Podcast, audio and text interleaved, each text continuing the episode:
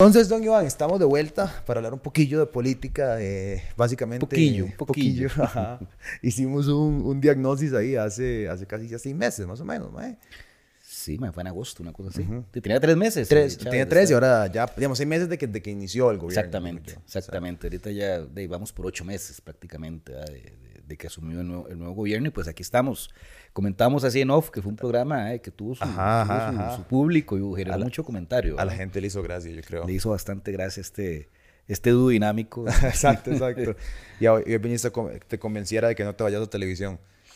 Este, bueno, eh, eso, es, eso es una gran discusión, ¿verdad? O sea, yo creo que un- un- una de las cosas que hay que entender no es que un medio mató a otro, simplemente hay una mezcla de medios. Sí, total, total. Entonces, total. dependiendo de tu público objetivo, la mezcla se balancea. Si tu público objetivo es gente más joven, evidentemente la televisión, la televisión ocupará un, un porcentaje de la mezcla más pequeño. Eh, si tu público objetivo es adulto, eh, la mezcla de, de los mal llamados medios tradicionales, que yo le llamo medios formales, Sí. eh, gana la mezcla. en lo que yo sí he insistido, y que todavía es, y que es una realidad, es que el estar en medios formales genera un sentido de credibilidad, porque la gente muy adulta, eh, inclusive gente de 30 años todavía para arriba, eh, le sigue dando una credibilidad muy fuerte al producto, a lo que salga en TV, por todo lo que significa la televisión. La gente tiene que entender que la televisión y la radio, inclusive la prensa, el periódico, este, son fenómenos históricos, ¿verdad? Son fenómenos históricos que marcan una época, que son parte de la construcción histórica de lo que somos ahora y que, ¿cómo se llama? Y que tienen una incidencia muy fuerte en mucho lo que somos ahora. O sea, en algún momento se habló lo- eh, los medios como el cuarto poder, ¿verdad? No era en vano de que hay medios, o sea, el caso chileno es súper representativo, donde es, es una realidad que el periódico El Mercurio eh, fue parte del, del golpe a Allende en el 73, este, en, en concubinato con la derecha chilena y los Estados Unidos. O sea, eso no es un secreto para nadie, o sea, así funcionaba. Entonces, querer borrar eso de un, así, con la mano izquierda, un solo, y obviar y decir que ahora en adelante la televisión no sirve, solo los medios digitales, creo es que es, es tener un poquito de, de- de- de inconsciencia, ¿no? De, lo- que- de realmente cómo ha sido la historia y que hoy estamos acá por la confluencia de muchos actores que tal vez hoy los podemos ningunear, pero siguen jugando. ¿ah? Total, no, yo creo que el tema de los medios digitales es interesante porque, y eso que es de la credibilidad, muy cierto, Así es. y, pero también creo que la credibilidad se construye. Y lo que quiero decir es, digamos, hay un, hoy hay bien, y e históricamente, no es como que nuevo, hay un rechazo a la nación, a Teletica, a Canal 8. Mira, sí, no, yo, yo te diría, Pietro, que lo que existe son líneas editoriales. O sea, todo medio tiene una línea editorial. Vos mismo tenés una línea editorial. Este, o sea, la, la objetividad 100% no existe, porque al final uno tiene una visión del mundo construida en el tiempo, ah, lo que llaman los valores y, y la ideología del sujeto. Entonces, todo medio tiene su ideología, todo medio tiene su línea editorial, todo medio tiene su- sus intereses. Y no siempre los intereses de un medio o de un gremio eh, son eh, compatibles con los intereses del gobierno a turno. Mm. Historias hay cientos en historia. Más, a mí me tocó vivirle la más así violenta que yo vi fue el enfrentamiento entre los Kirchner en Argentina y, y el Clarín, el grupo del Clarín, un grupo de los más económicos más fuertes de Latinoamérica. O sea, esa, eh, eh, o sea, lo que nosotros tenemos aquí es de juguete, a la par de lo que ahí pasó. O sea, ahí, ahí hay un momento que, que ya inclusive Kirchner, en una jugada maestra, este, convirtió el fútbol como algo nacional. Eh, en Argentina y Chile el fútbol solo se puede ver por canales privados, tipo, tipo FUTV. FUTV es una copia de lo que pasa allá.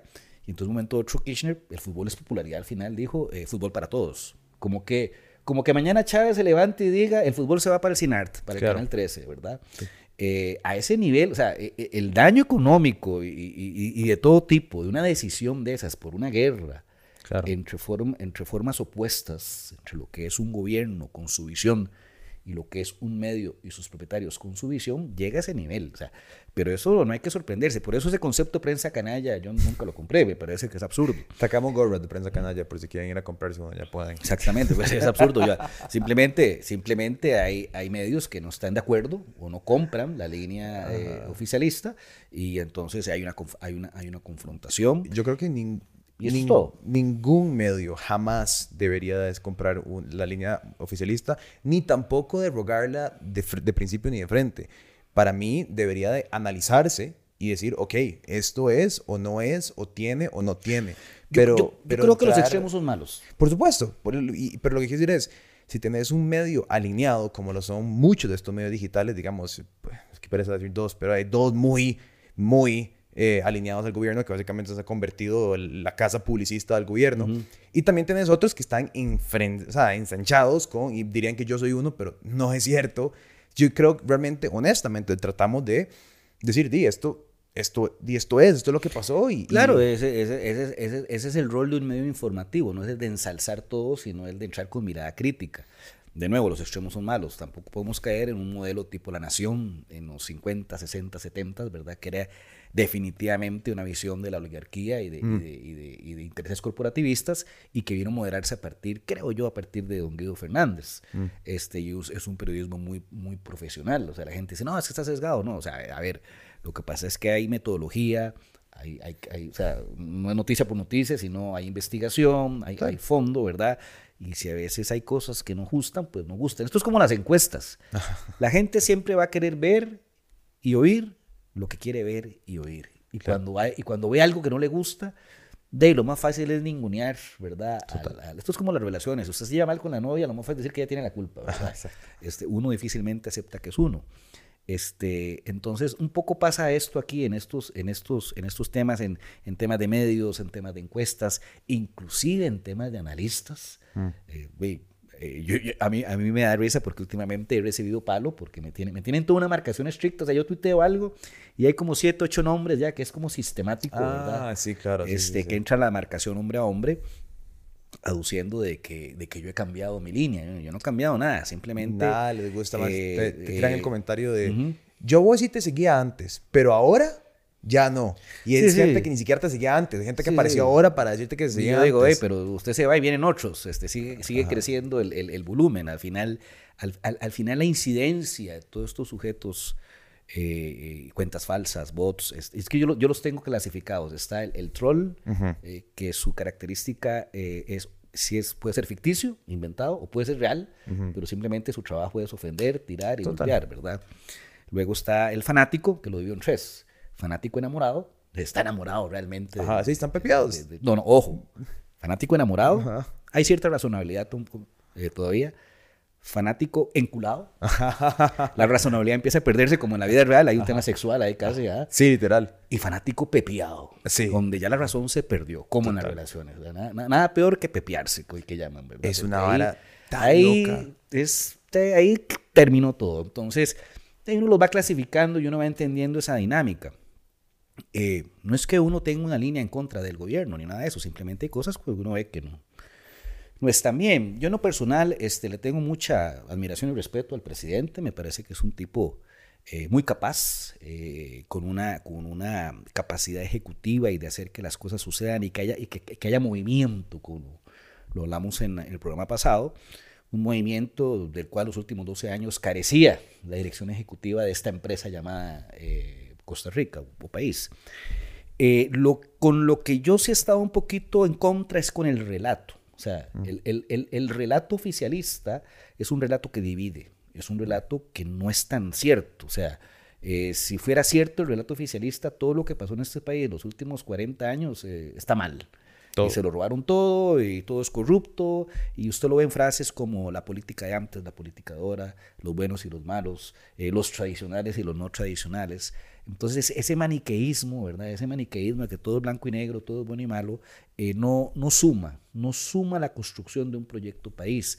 Porque lo que está haciendo es encandilando y metiéndole gasolina a un grupo de la sociedad, a un segmento que está muy golpeado, es cierto, como lo hablábamos la vez pasada, su característica no es extracto eh, popular o, sin ser peyorativo, pero para ilustrarlo, alguien que viva en Acarpio, que viva en Los Guidos, que, que viva en un Tugurio, Pobla, como le decimos en Chile, sino es más la clase media deteriorada. Mm. Que hoy por hoy vos los encontrás mucho en el, en el, el mal llamado Quintil 3, que yo le llamo el jamón del sándwich, no tenés el suficiente dinero como para aspirar a cierta calidad de vida, ni tampoco sos este, eh, sujeto para el asistencialismo social, que mm. son los quintiles este, unidos. Entonces, ese tipo está cabreado con el sistema, está cabreado. Eh, yo lo, yo lo, lo, identifico, igual sin ser peyorativo, en el conductor de Uber. El conductor de Uber Eh, que a vos que te gusta experimentar, haz un experimento un día, por dos semanas agarra Uber, si puedes tres, cuatro veces al día, y mapea muy bien quiénes son los que manejan. En su mayoría son hombres, mayores de 40 años, que ya no encontraron un trabajo y que están ahí no porque les guste, sino por necesidad. Muchos de ellos tuvieron en su pasado un buen vivir.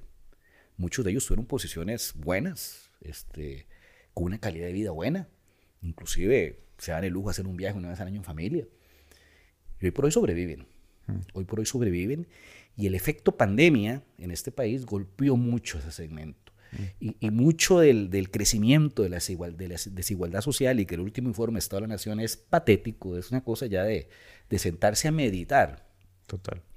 Por eso yo no estoy de acuerdo con el relato oficialista, porque en lugar de estar en esta discusión de los buenos y malos y los de antes o de ahora, el presidente, que es un tipo con suficiente liderazgo, debería estar llamando a una mesa a todas las partes a sentarnos a ver qué hacemos con este gran problema, mm. que es un problema estructural y de fondo y no de forma, como lo pueden ser esos pleitos de cantina eh, que le encanta, ¿verdad?, al oficialismo entrar especialmente a sus acólitos. A veces yo digo que no es ni siquiera el presidente, es un poco sus seguidores que entran en esta dinámica, ¿verdad?, de, de, de, llevarlo todo a una confrontación.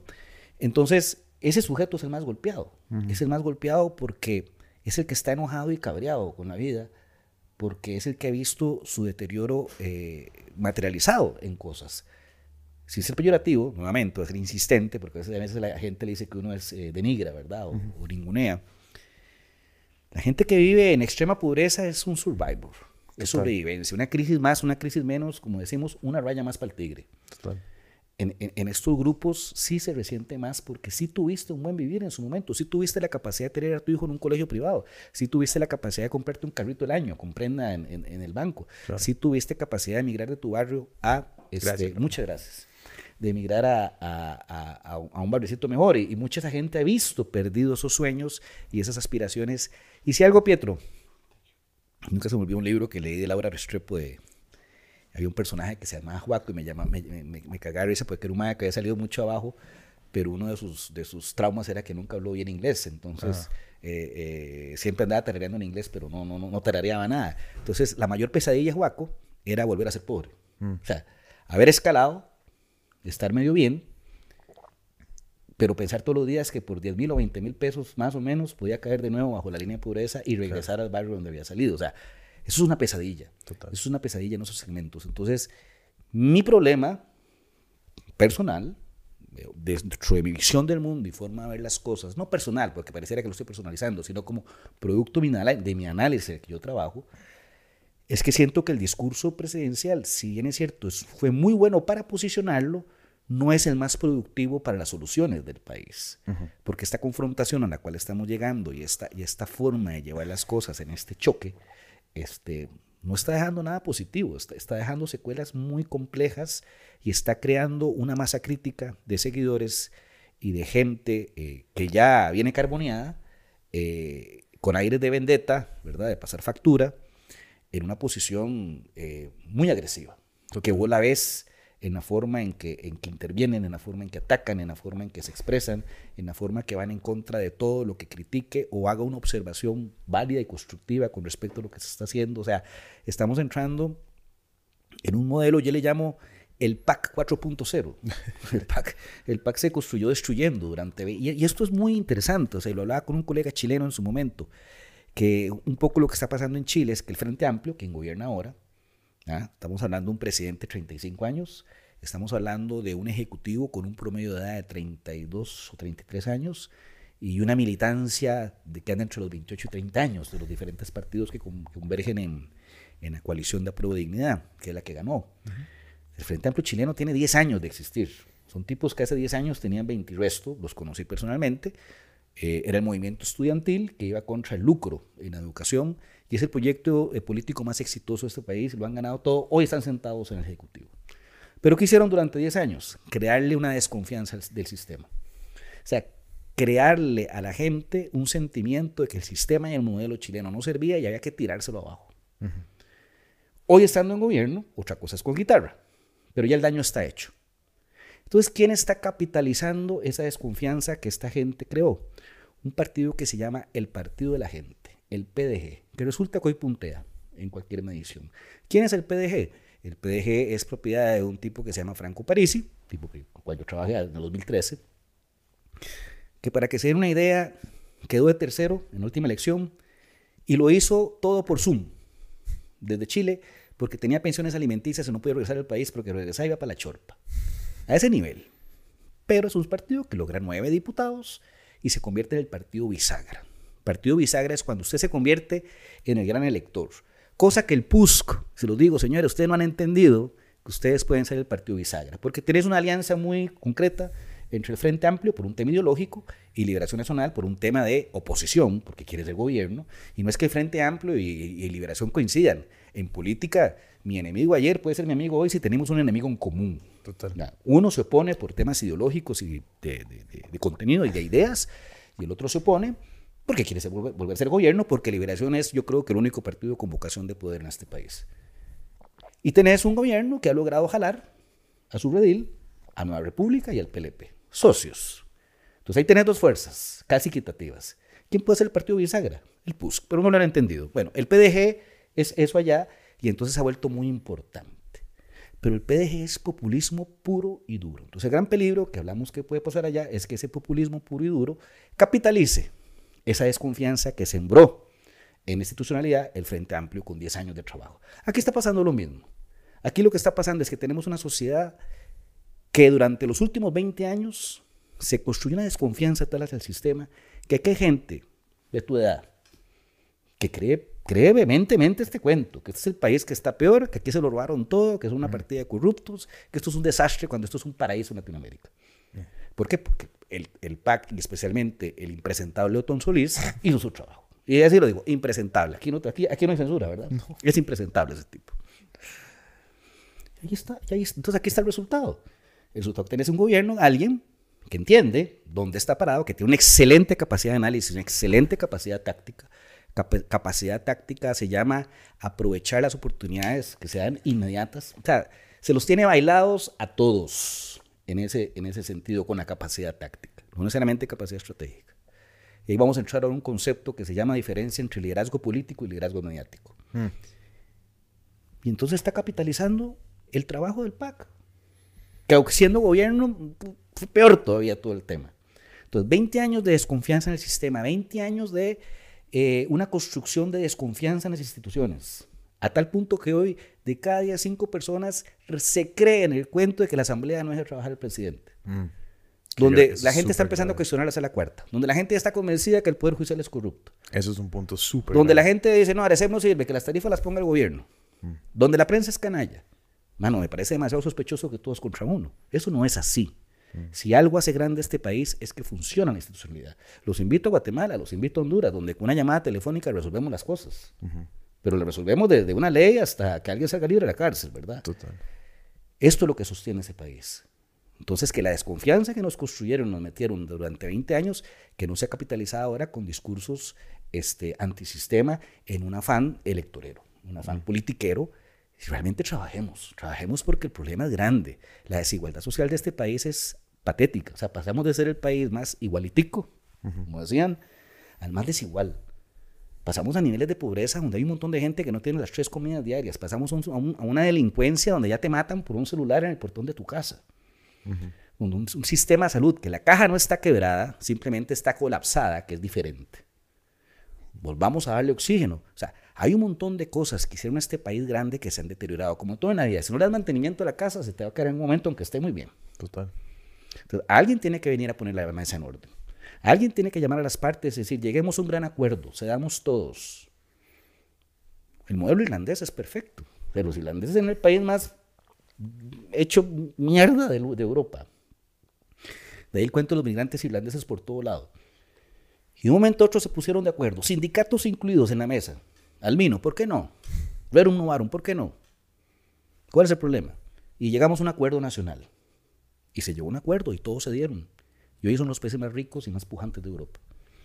Pero aquí nadie habla de eso. Aquí seguimos de este, este, que hicieron esto, que se robaron esto, que son corruptos, que no son corruptos, que la trocha, que, que, cochinilla, que diamante. Lo que yo llamo el pleito de cantina. Y con eso no vamos a llegar a nada. Entonces, mi, mi temor, mis resquemores, este, mi análisis me dice que la conversación nacional está en un lado que no tiene nada que ver con la problemática nacional. Y cuando los que sufren de la problemática nacional empiezan a sentir que la conversación se desvió tanto que de, yo estoy aquí olvidado, aquí va a pasar algo serio, porque las condiciones se están dando. Entonces esa es mi posición, yo no estoy a favor ni en contra de nadie, yo solo pongo un semáforo. Porque si uno se dedica a estudiar estas cosas, si uno se dedica a trabajar en estas cosas, si uno se dedica a profundizar en estas cosas, más allá de, del discurso y de, y de la, la, arenga y la cuestión politiquera, algún criterio y, uno tiene contenido en lo que dice, y lo estoy diciendo, el, el, el, el relato en el cual, la conversación en la cual estamos cayendo, no nos va a llevar a ningún lado. No nos va a llevar a ningún lado y podemos perder una oportunidad histórica porque tenemos un presidente con una, con una aprobación, con una credibilidad, credibilidad en su persona, en una sociedad presidencialista como hace rato no había. Mm. ¿Crees que sigue ahí? Se ha deteriorado, evidentemente, pero precisamente porque el relato que escogió para posicionarse es el que te desgasta, lo que te construye te destruye, llaman. ¿Por qué? Porque ese relato confrontativo genera muchos frentes de guerra. Desde las maestras de kinder de Montessori pasando por la caja, los empleados de la salud, los sindicatos, etcétera, etcétera. Entonces, este, todas las partes van sumando un todo y va generando un desgaste natural. Esto es como un partido de fútbol. Usted puede arrancar el, el, partido apabullante y meter tres goles en 15 minutos. Pero por ahí del minuto 70, el ritmo va bajando, ¿verdad? Y tal vez le meten uno, un 3-2 y, y, empieza la cosa tal vez a hacer aguas. E, e, eso es, eso es muy natural en un, en un, ¿cómo se llama? en cualquier gobierno, en cualquier parte del mundo. Entonces ahí es donde uno dice, bueno, toca administrar el ritmo. Toca administrar el ritmo, toca administrar el partido, y ahí es donde entran las pequeñas sociedades. La política en Chile, decíamos, es haciendo cocina. Las cosas se cocinan y luego se llevan a la mesa. ¿Qué significa cocinar? Negociar, conversar, ponerse de acuerdo. ¿Qué importa entre cuatro paredes? La discreción es un principio básico de la política porque las cosas muy públicas empiezan a ser tergiversadas y manipuladas por otros actores que no quieren que ciertas cosas sucedan. Pero yo siempre, yo siempre critico ese dicho, es que antes los solucionaban entre cuatro paredes, de sí, como tiene que ser. ¿Y por, qué, no se transmiten, o sea, ¿por qué no se transmiten los, el Consejo de Gobierno? porque ahí se hablan cosas que solo entre cuatro paredes pueden estar. Claro. Yo no sé, yo no sé vos, pero ya me gusta andar chingo por mi casa. No me interesa eh, la casa de cristal de Luis Guillermo, me interesan vidrios polarizados, que todos tenemos nuestra intimidad. Todos tenemos nuestras cosas, nuestros secretos. No existe el 100% transparencia. Señores, eso no existe. Todo gobierno, todo político necesita ponerse de acuerdo, necesita pactar, necesita hablar y hacerlo en la mayor discreción posible y muchas cosas nunca serán públicas. Como, como las relaciones. El famoso refrán, de la puerta para adentro es otra cosa. Es lo mismo. Entonces, yo siento que aquí hay una necesidad de, de, generar pactos, de generar alianzas, de generar construcciones, de generar puentes para desarrollar un gran proyecto nacional. ¿Cuál es ese gran proyecto nacional? Bueno, eso es lo que hay que ponerse de acuerdo, porque de algo sí estoy claro. El modelo de desarrollo de este país, el famoso Estado Social de Derecho, lo que hizo grande este país con respecto a los demás países de Latinoamérica, con indicadores clase mundial, se acabó. Los mm. últimos 30 años viene de picada. Y es lo que nos tiene hoy en un país donde la calidad de vida ya empieza a ser cuestionable. Total. Sí, yo creo que hay, hay, varias aristas ahí. O sea, yo creo que primero la, la, la degradación de eh, del cualquier sistema de equidad social en este país es, ha sido severa. Yo lo he dicho antes, pero me parece importante recalcarlo. O sea, yo, yo siempre hago el ejemplo de, yo salí de un colegio privado, mi papá le, le fue bien en la vida, eh, fue empresario durante 30 años, mi abuelo era un empresario muy grande. Eh, y a mí me ha costado. si a una persona con el inmenso privilegio que ha tenido, como yo en mi vida, le puede decir que no, que no sea un plato babas todo lo que ha pasado, digamos, en empezar un, emprendimiento como lo de No pasa nada, ¿qué esperanza o qué ¿qué futuro puede haber una persona que haya nacido en un, en un, mundo mucho menos privilegiado? ¿Me entendés? Para mí es un barómetro muy interesante. Eh, Estás dando el clavo. Y, y, y, yo creo que ahí, ¿verdad? E, es, eso es una, es, una, es una cosa muy, muy problemática porque parte de lo que me preocupa y veo es una sociedad, porque tengo los, las patas metidas en, en, básicamente los dos lados mucho, es por un lado donde se, se, se abandonó la empatía no tenemos empatía por nadie. No tengo empatía por vos, vos lo vos pasas mucho en Twitter, igual que yo. Eh, si vamos a darle a alguien por la jupa a palos, le vamos a dar por palos, no importa el... No sea la cosa más tonta, una carajilla puso un video de cuando subió a la tarima con Bad Bunny, entonces hay que darle por palos día y noche. Y bien, bien, bien, por ella, bien por ella. Es, es, en su mundo es una heroína esa mujer. Pero después tenés eh, la falta de empatía en vos sos tal y tal, vos apoyaste a tal político, vos... Y entonces eso de un lado de la sociedad. Y del otro lado de la sociedad, de la parte mucho más privilegiada, lo que estoy viendo es un desinterés. Es una burbuja que puede seguir operando por el resto de su existencia emburbujada desinteresada y que si no los traen a la mesa a conversar y, lo que se hace es un rechazo social y, se empujan más hacia allá. Y es lo que pasó, digamos, en países como El Salvador, como Guatemala, en donde la clase política fue tomada, digamos, mucha gente en El Salvador después de Bukele, de las clases más privilegiadas, en lugar de ponerse a trabajar por el país, se fueron. Y, y entonces, ¿qué pasa? El país queda captado políticamente por un líder que lo que está trabajando no es por un propósito país, pero es por un propósito líder como ya Bukele la vez pasada no lo había anunciado, pero ya anunció que va a, yo lo había dicho, ¿verdad? Que, que, iba a ir a reelección, va a ir a reelección consecutiva eh, en, en, El Salvador después de que captó a la Corte Suprema y lograron establecer la reelección consecutiva. ¿Por qué? Porque él está trabajando no en un proyecto país, está trabajando en un proyecto Bukele.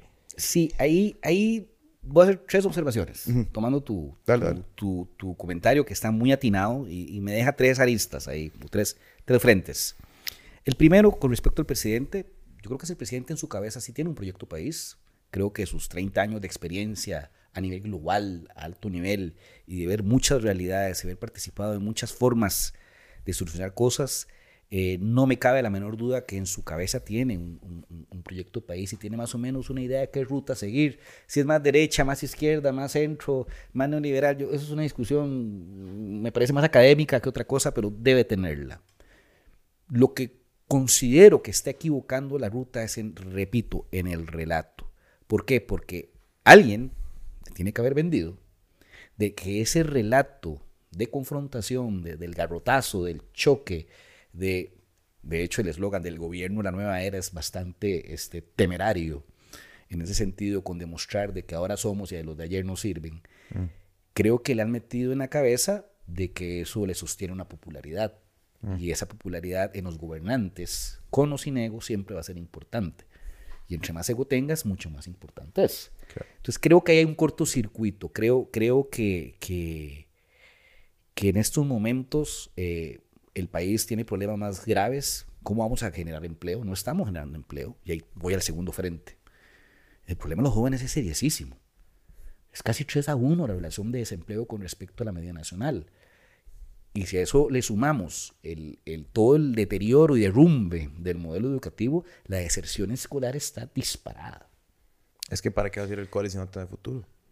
No, pues exactamente. No hay que comer, hay que ir a trabajar a por ¿Qué vas a ir a hacer el cole? entonces, entonces ahí surgen dos cosas. ¿Quiénes son las organizaciones que han capitalizado esta situación?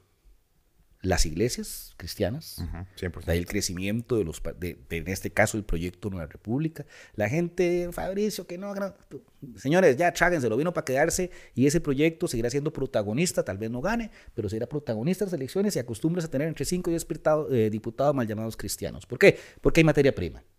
en cualquier mercado, en el mercado electoral en este caso, si hay oferta, si hay demanda, hay oferta. 100%. Si mañana es otro, porque le, jugó la vuelta para Fabricio, como se la jugó el Avendaño, en sentido de, competencia, ¿verdad? O lo que fuera, eso es otra historia. Pero de que hay mercado, hay mercado. ¿Por qué? Porque las iglesias han venido a llenar un vacío. Imagínate, empezó con Justo Orozco. Así es. Y el otro vacío, el narcotráfico. Mm.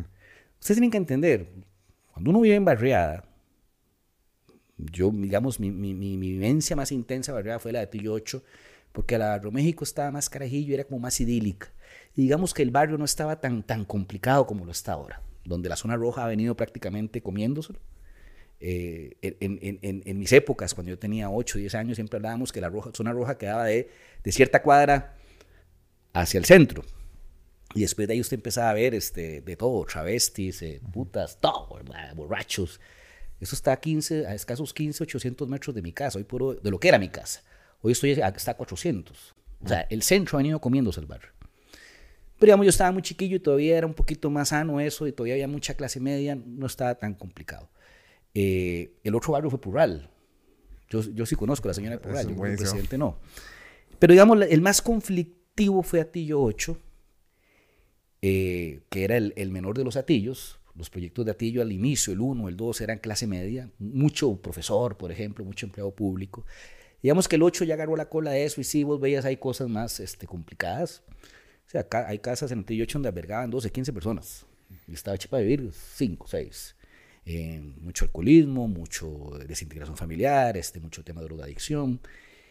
Y ahí uno va entendiendo el sentido de pertenencia. Porque cuando vos sos un jovencillo de 14, 15 años y lo menos que quieres estar es en tu casa, por todos los problemas que hay adentro, de agresión familiar, este, de, problemas de que estás consciente que no alcanza el dinero, eh, hermanillos metidos en las drogas, aunque tal vez vos no, etcétera, hermanillas que estás consciente que trabaja puteando en un club en la noche, hasta tu misma mamá inclusive. Este, nunca se me olvidó una anécdota que una vez andábamos oyendo en Chepe y nos metimos en un club de carajillos y, lo primero que nos encontramos a la mamá de uno de los que andaba con nosotros. Ese man lloró ese día, pero, o sea, esas cosas yo las viví. Claro. O sea, te puedo decir, el sentido de pertenencia que uno va creando lo que llamamos en aquel tiempo la barra, es como una familia. Y ese sentido de pertenencia hoy se está capitalizando dentro de la figura del narco. O sea, esas barras, hoy bandas organizadas, que las ves en León 13, que las ves en Los Guidos, que las ves en la abuelita, tienen un sentido de pertenencia, eso es como una familia. Claro. Es que es, el concepto de la mafia, la familia, ¿verdad? Entonces, ante la inoperancia de la política, y de los gobiernos de generar empleo, de generar oportunidades a los jóvenes, de resolver el problema educativo para que nuevamente la educación pública sea tan competitiva como la privada y tengamos eh, terreno parejo para competir, como era en mi época, y no me canso de decirlo y en cuanto programa voy, en mi época la única diferencia entre graduarse del Liceo San José a mucha honra y graduarse de, ¿qué colegio te graduaste? De Blue Valley. De Blue Valley. Era que usted hablaba mejor inglés que yo. Yo no hablaba, usted hablaba inglés muy bonito. Era lo único pero en matemática, en historia, en, lo que quieras, nos damos de vergazos, de tú a tú. De hecho, había un concurso muy famoso en esa época que se llamaba Antorcha, que eran concursos de conocimiento en los diferentes colegios. Yo he escuchado esa vara. Sí, ma, esa vara, eran competencias este, eh, en, el gimnasio de un colegio, las barras separadas por gradería, porque al final habían, habían golpes siempre. ¿ah? Eh, y dentro del colegio público la mayor osadía era tratar de ligar una carajilla al colegio privado. Era, era, todo, un, era todo un mundo. Esos concursos los ganó el Colegio del Carmen, el Roberto Urena el Mesén de Atillo, el San Luis Gonzaga, el odiado Liceo Costa Rica, que era como el odiado en aquel tiempo en el circuito. Solo una vez ahí sacó la cara el San Francisco. O sea, era un modelo educativo que le daba herramientas y, que realmente generaba una producción de talento. No, no producción, perdón, capitalizaba el talento porque el talento existe en cualquier parte de este país. 100%. Hasta en la León 13. Simplemente, si el mancillo era León 13 no tiene las condiciones, 100%. los accesos y oportunidades, entonces ahí se quedó, ahí murió. En el momento en que eso se destruye por apatía, adrede, porque el negocio es una educación muy, el de la educación es un negocio muy bueno, podría haber algo de adrede, este, por las razones que sea, toda esa masa crítica de esas grandes barriadas que le vendieron la idea. Acuérdense que este país viene con una idea muy inculcada de que usted para ser alguien tiene que estudiar. ¿Verdad? Usted para ser alguien tiene que tener un título universitario. Si usted no es nadie, o sea, eso es, eso es una idea muy del pasado y que todavía predomina en, en, algunas familias. De hecho, el famoso cuento del primer egresado universitario de la familia, de toda la historia. Pero cuando esa promesa se destruye, y, usted está consciente que en su casa, mm, su, papá, que tal vez es producto de la generación perdida de los ochentas, no encuentra buen empleo. Y que la red de cuidado está totalmente deteriorada para que su mamá pueda tener un trabajo también ahí, bueno, de usted se sale del colegio. 100%. Usted se sale del colegio y si usted se sale del colegio y usted ve que Manzanita, ¿se acuerda de Manzanita? El que construyó aquella carajada en León 13. Qué loco haber construido una vara tan obvia. a ver, no seas tan obvio, Manzanita. Sentido de pertenencia. El narco está llenando un vacío. ¿Quién iba a entregar a Manzanita? Nadie. Obvio. Nadie. Manzanita era el papi del barrio. ¿Por qué? Porque pagaba bien. De, gracias a Manzanita se comía, Manzanita protegía, Manzanita cuidaba. Y Manzanita seguro comía a las autoridades. Porque construir esa carajada ahí no pasa desapercibida. ¿ah? Eso es una vara que a mí me parece sumamente seria. Vos sabes, eh, lo estaba hablando un toque fuera de la política, lo he hablado más como en el tema de, salud mental y de la perspectiva de los más. Yo sé que las mujeres sienten exactamente lo mismo, pero yo soy hombre, entonces yo tengo la perspectiva de un hombre. Eh, pero que creo que mucha de la juventud eh, costarricense, sean hombres o sean mujeres, creo que aplicar los dos, pero anteriormente lo con respecto a los hombres, es no hay un sentido, primero, de, de, de, figuras aspiracionales y segundo, de pertenencia. Vos sabes, los gringos, por ejemplo, creo que han creado una sociedad a donde el gringo durante mucho tiempo se sentía muy gringo, ¿verdad? Y el gringo era muy orgulloso, America, USA, ¿verdad? Con todo, el, ejército era una parte grande de esa construcción. No, y había una guerra contra un y era el, orgullo es el, que domina el mundo. ¿ah? Total, y, y, había una construcción, sí política, digamos, los demócratas y los republicanos totalmente divididos políticamente, pero todavía el republicano podía sentarse en una mesa con el demócrata y había un respeto, digamos, sí por JFK, decían como, y más, es JFK, es verdad.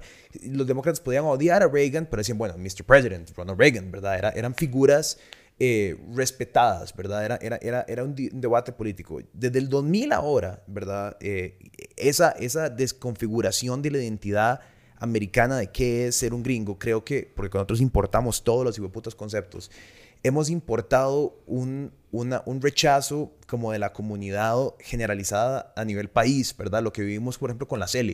¿verdad? Yo, yo, fui a la fuente de Hispanidad después del gane contra Japón y yo lo puse de verdad. Yo no había sentido euforia y dopamina y sentido de pertenencia en ese sentido en muchísimo tiempo, porque es la, es la contraparte directa de todo el mierdero que se arma en Twitter en Facebook, ¿verdad? Ahí todo el mundo le vale verga eh, si por quién vota, ahí estamos todos abrazados en el medio del mosh, brincando, no te importa de dónde soy yo, dónde sos vos, por quién votaste, cuánta harina tenés.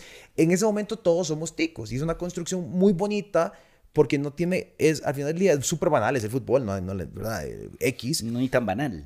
Pero digo yo, en el sentido como de, el, el, sí, digamos, sí tiene un impacto súper económico muy real, y, ¿verdad? Pero lo que quiero decir es, no es una, no es una guerra, no, no hay, ¿verdad? Eh, y y entonces hay una, hay una parte en ese sentido de pertenencia que creo que te es 100% la razón. O sea, aquí, puta, ¿a qué, ¿a qué perteneces? ¿A qué comunidad? ¿A qué tribu? ¿Verdad? Si, si el presidente te está diciendo, Mae, hay, ellos son los malos y esos son los buenos. Y entre los buenos mismos se comen porque eh, toda tribu creada del rechazo eventualmente se va a empezar a rechazar a sí misma. Sí, ¿Verdad? tocas un tema que tiene que ver con el tercer frente, que estamos hablando de la segregación que se está en este país, donde es donde yo vivo, que es este, ya el clímax de la burbuja, que es Barrio Escalante.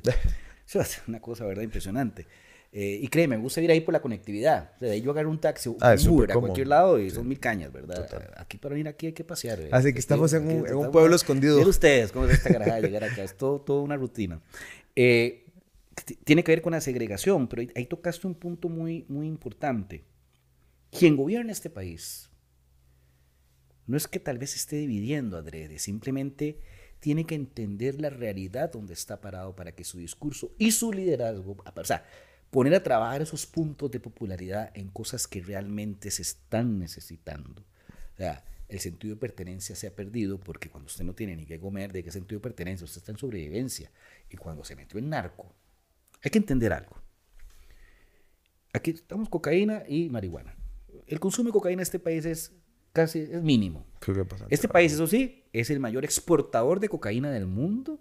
O sea, somos un gran receptor gracias a la porosidad de nuestras fronteras, de que hay ciertas complicidades con esto, no poner escáneres y todas estas cosas que pasan, ¿verdad? Que es la, la coca en la piña, en el banano, whatever.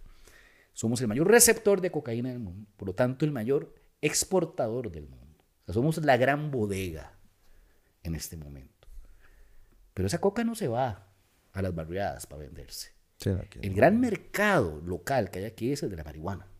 100%. Tanto así que un día eh, como encontraron un furgón de México con no sé cuántos kilos de marihuana. Y yo decía, pero ¿qué es esta carajada de carteles mexicanos ya con marihuana metiéndose en este país? Que es que el consumo de marihuana en este país está creciendo a niveles estratosféricos. Es más, cuando usted ve las últimas encuestas del IAFA, en jóvenes el consumo de licor ha bajado y el de marihuana ha crecido mucho. ¿Por qué? Porque creo que es más cool fumar marihuana que, que, que, echarse, que echarse un, un, trago, ¿verdad? O emborracharse dentro de las modas o las cosas que También, también creo que, la, la, narrativa alrededor del alcohol está cambiando tremendamente. Así es, está cambiando tremendamente. Pero bueno, yo no estoy aquí diciendo que una droga mejor la otra. Estamos, hablando, De, estamos hablando de tendencia. No, no, y además, y además día, hemos tenido 40, 60 años de, de, transición y estudios sobre el alcohol y la marihuana todavía estudios. cuando tenés un mercado tan grande que hasta los carteles mexicanos se dan el lujo de mandar un furgón con no sé cuántos kilos acá, de nuevo, cuando hay demanda, hay oferta. 100%.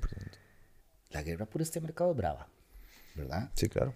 Y aquí son ocho majes los que dominan eso. Y todos sabemos quiénes son. El indio, Ojito, Ojos Bellos, el Diablo, este, Macho Coca, eh, puta, son como, como ocho. Este, y, Manzanita, que vivía, ¿verdad? Como un rey. O sea, y, no son mansas así, eh, que, más yo hay un polazo, un cholero con plata, como dice mi esposa. No, son carajos que han hecho fortuna. Y que abajo hay toda una estructura y hay un concubinato de autoridades y otras cosas, porque así es como funciona el narco, los narcos, los carteles. Eso se está comiendo este país, porque como hay mercado, hay demanda, hay negocio. Mm. Y si tenemos una juventud con deserción escolar, porque ya el modelo educativo falló, si tenemos una juventud que no encuentra trabajo, porque el, el gobierno, el Estado, no hablemos de gobierno porque lo personalizamos, el Estado es incapaz de generar crecimiento y competitividad para la generación de empleo, si el sistema no está ya hecho para captar los talentos, que repito, no solo estudiando se puede ser talentoso o exitoso, es un modelo arcaico. El éxito consiste en usted darle rienda suelta y explotar sus fortalezas y ser, este, ¿cómo se llama? Lograr las cosas en base a esas fortalezas, da lo mismo y sacó un título no. O sea, yo, eh, eh, en Chile eso fue un fenómeno que discutíamos mucho en su momento y un momento entonces que ya los, los, los institutos técnicos tenían más matrícula que las universidades, porque empezaron a darse cuenta que un gasfitter se ganaba casi 3 mil dólares y un periodista mil. Claro. ¿Verdad? Porque, porque, porque el, el, mercado laboral es el que va definiendo la, la oferta. Pues quien gobierne tiene que entender que esa es la realidad. Y si esa es la realidad, bueno, ¿cuáles son las acciones que yo como gobierno, que yo con la credibilidad y liderazgo que tengo puedo imponer, o puedo forzar, o puedo darle más velocidad? O sea, no es lo mismo Carlos Alvarado, que su popularidad está por los suelos, y que yo creo que ni la doña le creía, versus Chávez, que su popularidad está alto y mucha gente le cree. O sea, la, la fuerza de lo que diga este sujeto Chávez, por la popularidad que tiene, por la credibilidad que tiene, hace rato no estaba presente en este país. Es cierto. Entonces, eso es lo que hay que canalizar hacia la solución de los problemas. De los problemas. El problema no está en la corrupción. El problema está en problemas estructurales donde se requiere una visión estadista para darle solución. Este tema del desempleo, este tema del narcotráfico, el tema que está generando eh, la combinación de esas dos cosas, la inseguridad ciudadana. Y ahí entra el tercer frente y lo que tocaste, la segregación que se está generando. O sea, yo te puedo asegurar que la zona Escazú, Mora, Santana, siendo el PIB per cápita de este país como 12 mil dólares, aprox, aquí va a andar en 25 mil. Por bajo. Y te puedo garantizar que el PIB per cápita en la zona de Alajuelita, Pava, Satillo, López Mateo, Sagrada Familia, toda esa parte de las barriadas del sur, bueno, si está en 1.500 dólares, pégase con una piedra en el pecho. Claro pero así, lo, estoy poniendo exagerado. Tienes una relación de 20 a 1, donde entonces nos estamos segregando no solo en lo educativo, sino en lo geográfico. Total. Y entonces estamos empezando a vivir una realidad ficticia. Y el gran peligro de eso es cuando pasa lo que vos, lo que vos dijiste. Que entonces ese grupito tan pequeño de ciudadanos genera el suficiente dinero como para que la máquina se mueva. Y si la máquina se mueve, entonces todos esos problemas que acabo de hablar empiezan a pasar desapercibidos. Bueno, es un problema de la león. 100%. Y empezamos a ver a la gente diferente. 100%. ¿Por qué? Porque nosotros estamos bien. Cuando una sociedad se segrega, apaga y vámonos. Y entonces la diferencia entre nosotros con México, con Colombia, con Brasil, que digamos para mí son los, más, los tres más segregados, y sobre Chile, que es una segregación ya absurda lo que hay ahí, porque todavía México, Colombia, México tiene eh, 100 millones de habitantes, eh, Brasil 200, eh, Colombia, Chile tiene 17. O sea, es una segregación que es mucho más vergonzosa porque entonces la acumulación de capital y un país que tira 20 mil dólares per cápita, que no lo tiene Brasil, no lo tiene México, no lo tiene Colombia, lo que indica es que ahí la plata se está quedando en, ahí sí es cierto que en muy pocas manos, y entonces las diferencias son tan grandes que cuando usted es ciudadano y usted está consciente que su país crea riqueza y usted la va a pasar de frente y no puede agarrar ni uno, usted se empieza a enojar. Total. Entonces, esa segregación que se está construyendo en este país es peligrosísima. Entonces, un país segregado, con imposibilidades para los, eh, para los hombres, para los jóvenes, de poder este, escalar en la pirámide social, por lo tanto, caer en manos del narcotráfico. Y un narco que crece cada día más porque hay mercado y con un problema gravísimo de seguridad, porque esto es pelea de tigre suelto contra burro amarrado. O sea, el, el, arsenal bélico de inteligencia y de cosas que tiene el narco versus la policía nuestra, no, son de 10 a 1, se lo puedo asegurar. Y, no es porque sea un problema nuestro, así funciona a nivel mundial porque las cantidades de dinero son, son, son muchas. Entonces, ese es, ese es un problema grave que todos los que estamos en política, porque la política es el arte de lo posible, es lo que realmente puede generar grandes transformaciones, tenemos que estar sentados pensando cómo le damos solución. Y no estar pensando que fulano fue mejor o mal presidente, que el otro es esto y que el otro es lo del otro. eso no nos va a llevar a ningún lado. Es lo que yo te, yo te dije la vez pasada, que para mí podría quedar históricamente como uno de los mejores presidentes de la historia histórica. si simplemente dejara el churuco y dejara de, de, joder con esta. Es que de verdad a mí me. Eso es lo que me da un toque de. de me encabrona. Es, es, es decir, mae en lugar de estar pegándole gritos a, la a los diputados y decirles, dejen de hacerse chapitas y pretender eh, comprar a todos. Como si el gobierno no hiciera chapitas, ¿verdad? Es que eso es lo irónico. Pero es que, ¿me entiendes? Entonces, entonces, entonces ¿qué termina haciendo? Y termina regalando embajadas, termina regalando lugares en el BCR, termina dando concesiones de cáñamo. Digo, eh, ¿verdad? alegaciones o lo que sea, pero... Yo, no voy a entrar al tema puntual de que si la regaló o no No, no, pero, pero, para terminar... Pero sí, tenés un punto. entonces ¿Verdad? ¿Por qué? Porque resulta que a palos y gritos y golpeando la mesa no le vas a hablar nunca a nadie, mae. decía un sociólogo. puta sal. Decía un sociólogo que leía ahí por ahí muy bueno, Alberto Mayor, lo recomiendo. Que las crisis de las sociedades son las crisis de sus élites. Porque las élites son las que controlan la sociedad. Y cuando llegan liderazgos que lo que tratan es desplazar a las, a las élites dominantes, que son las que han decirlo en buen español, porque la gente la entienda, ordeñado la teta, que eso no es malo. En toda, cualquier parte del mundo siempre hay un grupo que ha estado sacando más provecho de la situación. Pasa aquí en la China y pasa hasta en una empresa. Eso es como el club de empleados, ¿verdad? Que siempre están ordeñando más. Eso, eso, yo no sé por qué la gente se, se, se, se rasga las vestiduras por esas realidades. Eh, cuando una élite X muere, no es que murió, simplemente fue sustituida por otra. Entonces, como decíamos, una argolla saca la otra. Aquí no nos, aquí no nos vengamos a, a pensar de que viene una cosa casi pulcra, eh, de orinar agua bendita, y de que entonces este, los de antes se fueron, no, no, vienen otros nuevos, y eso es así, y, si pierden y vienen otros, viene la vendetta, y se va como las grandes corporaciones. Yo tuve la oportunidad de vivir en dos años entre cuatro reciclajes de diferentes líderes a nivel global de la empresa donde trabajaba y de, tuve casi tres jefes en cuatro años y vi gente que iba y venía porque así es, el, así es la dinámica del poder. Entonces vos tenés un punto, o sea, si, si, si, si estamos claros de que, eso es así, no concentremos el discurso en eso, pero de nuevo, cuando, cuando has comprado la idea de que ese discurso es lo que te da la popularidad y es tu principal activo para tirar la autoridad hacia abajo, ahí hay, una, ahí hay un sesgo en la ecuación. ¿Por qué? Porque este país es optimista, este país es constructivo, este país es positivo.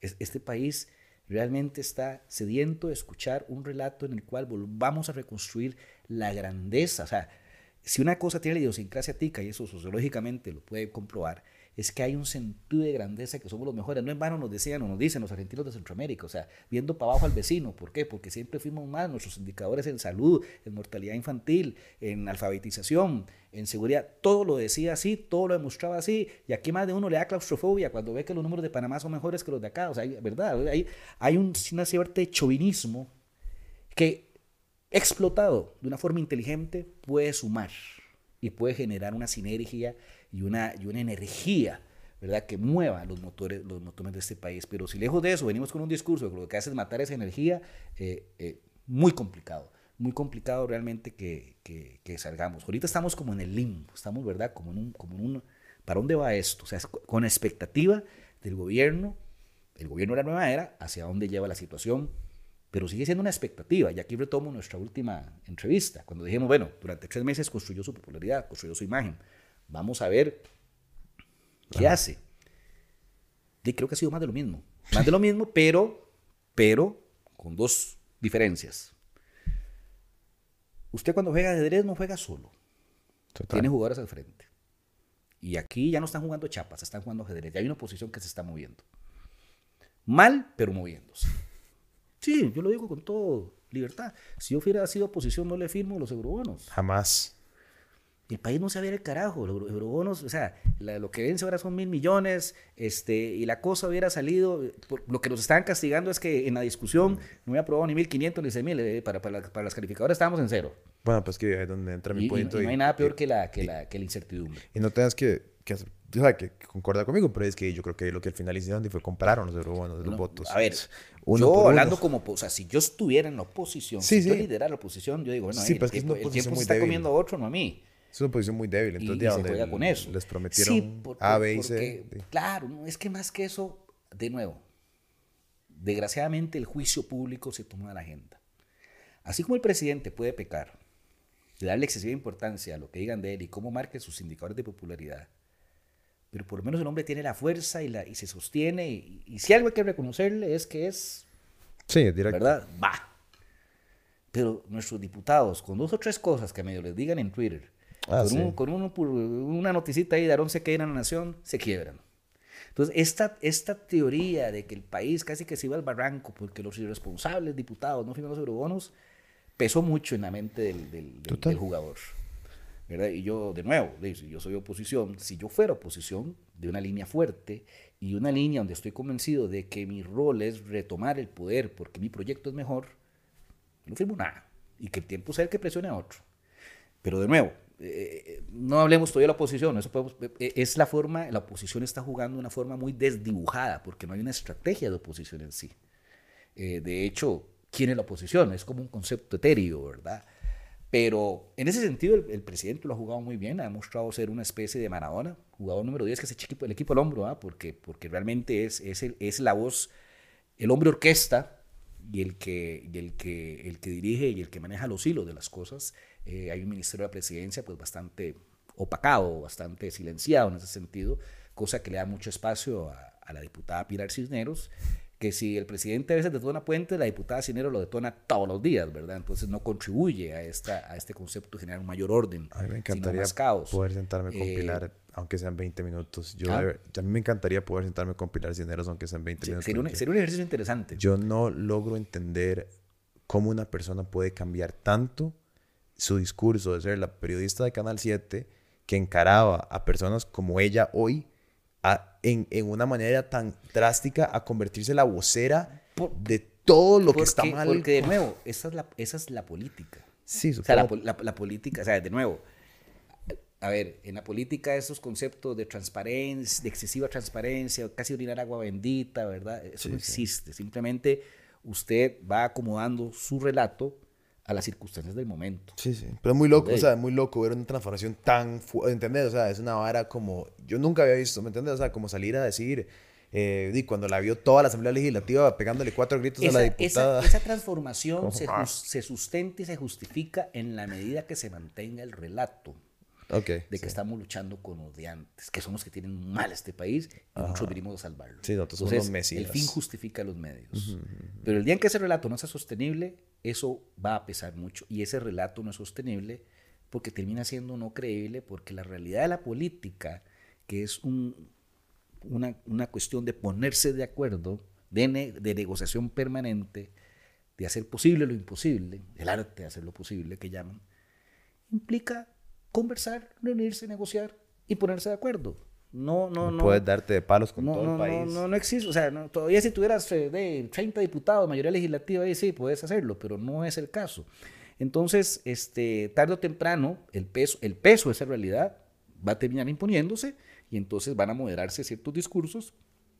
Y ahí en el caso de Doña Pilar, pues sí puede, puede pesarle porque entonces el, el, el, el discurso de, de, que el fin justifica los medios puede empezar a caerse y a pasarle factura, políticamente hablando. Total.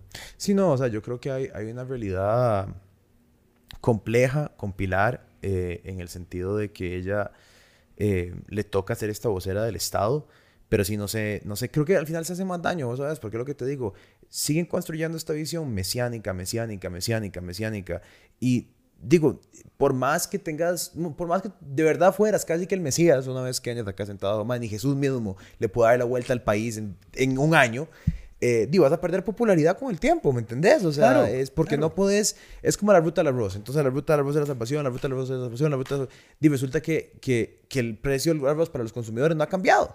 eh, ¿verdad? Eh, esos indicadores, la gasolina. Más es que entonces di, salís en campaña a decir, eh, faltan seis días en un, en, un, en un anuncio que lo tengo ahí para que baje el costo de la vida no seas tan huevón. O sea, no puedes mentir a rajatabla así, sí puedes, pero no deberías, porque entonces, em, claro, entras a los primeros 100 días, como ya hemos hablado, con esta popularidad acá, porque la gente dice, claro que es cierto, claro que es súper cierto, y luego resulta que no. Sí, pasa es que, Pietro, ahí, ahí hay un tema muy interesante.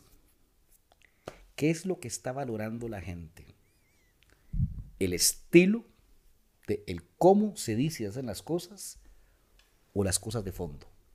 Mi lectura es que allá afuera, en esas barriadas de las que hablamos de ahora, había una demanda por ese estilo este, directo, autoritario, de golpe. Sí.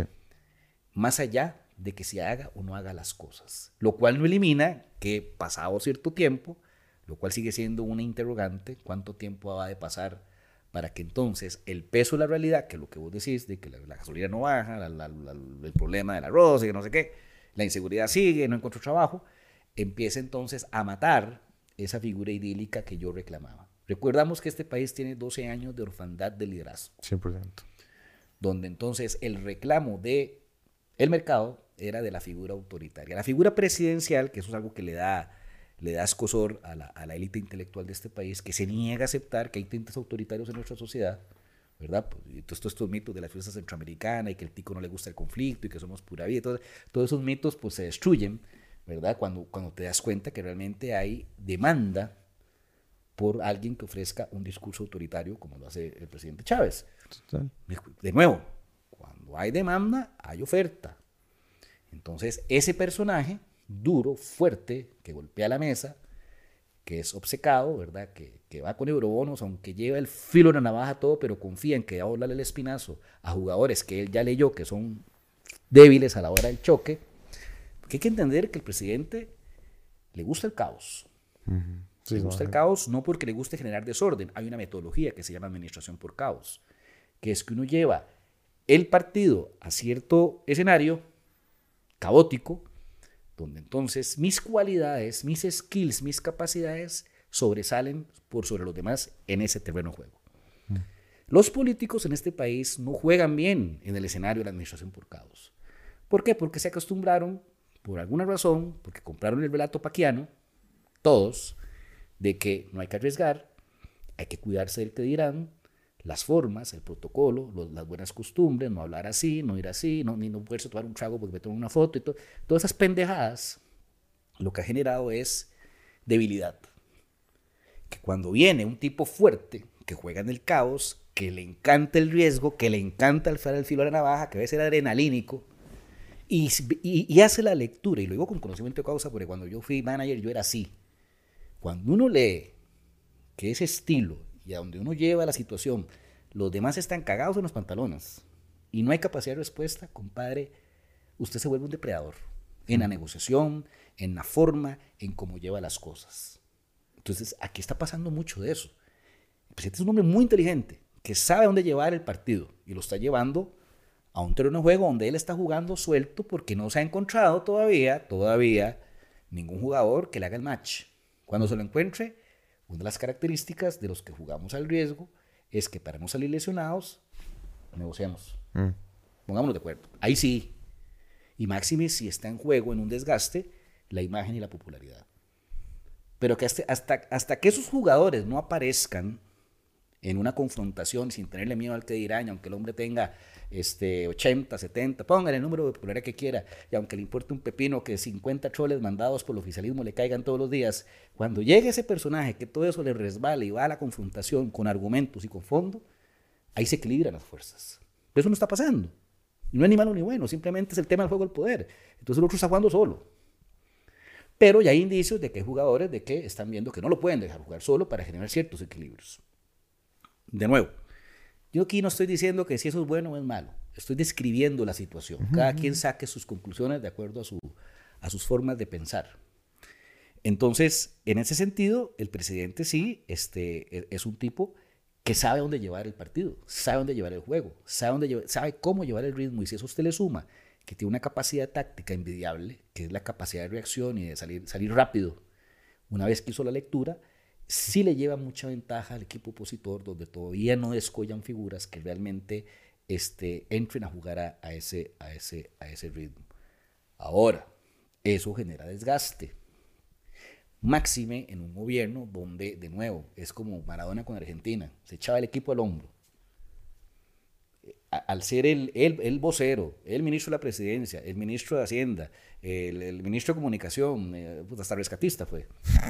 O sea, al ser todo, hay un desgaste natural. Porque la capacidad física e intelectual, este, es, eso, eso pasa factura. Ese desgaste tiene, este, ¿cómo se llama? Un reflejo en sus números. O sea, si pierde 10 puntos de tres meses para acá, no es casualidad, tiene una explicación natural. Si sigue en ese diseño de la confrontación, de llevar al caos, de tener frentes abiertos, de ser él el, el monólogo y la unipersona, dentro de cuatro meses el desgaste va a ser mayor y así sucesivamente. Y entonces, lo que vos decís, el sujeto que está embelesado, que está anonanado, que está encandilado porque por fin aparece un líder fuerte, después de tanto tiempo de, no tenerlo, ese encandilamiento empieza a bajar, empieza a bajar, y empieza a bajar. Como cuando uno era carajillo llegaba la, la maecilla guapa del barrio, encandilado todo el mundo, pa. Después de tres, cuatro meses, era parte del paisaje. Entonces, si esas soluciones de fondo, para solucionar esos problemas de fondo, que básicamente hay cuatro que están pegando durísimo en la población, que es desempleo. El desempleo implica entonces una magnificar el costo de la vida, porque si no hay empleo no hay, no, hay, no hay plata, y si no hay plata el costo de la vida se vuelve ¿verdad? un issue. Inseguridad. Y algo que es muy importante en este país, y la conciencia del deterioro de las instituciones que permitían estabilidad en el hogar, inclusive económico, como son educación y salud y el asistencialismo, llámese la red de cuidado. Ese deterioro, ¿por qué es importante? Porque entonces yo soy ahí más o menos clase media y yo estoy consciente que el carajillo del colegio público saca un poco de mi income para meterlo a un colegito privado de medio pelo. Este, si no estoy dispuesto a la gastro, esperarme seis meses, saco de mi income, no de mi ahorro, para ir a un, a un privado. O sea, el deterioro de esas instituciones golpea el poder adquisitivo. Porque entonces te ves obligado a recurrir al mundo privado. ¿Cuál fue el paraíso de este país? durante muchos años, en los 80, que fue el clímax de, lo que ingresaba mensualmente, usted sabía que educación, salud y otras cosas, pero no se preocupaba por ese gasto. Caso contrario, otros países, donde entre educación, salud, fondo de pensión, y si usted trabaja como ama de casa, eh, ama de casa no jefa de hogar y tiene, necesita una red de cuidado, una guardería en este caso, eso perfectamente puede llevarse al 70% de su ingreso. Claro. Y la gente necesita ingreso para entretenerse, porque cuando usted trabaja para, para esas cosas nada más, y eso suma el transporte y la alimentación suya como trabajador, y usted no tiene plata ni para ir al cine, usted se empieza a endeudar, primero a endeudar, y segundo a frustrar, porque eso no es calidad de vida. O sea, la calidad de vida es trabajar para vivir, no vivir para trabajar.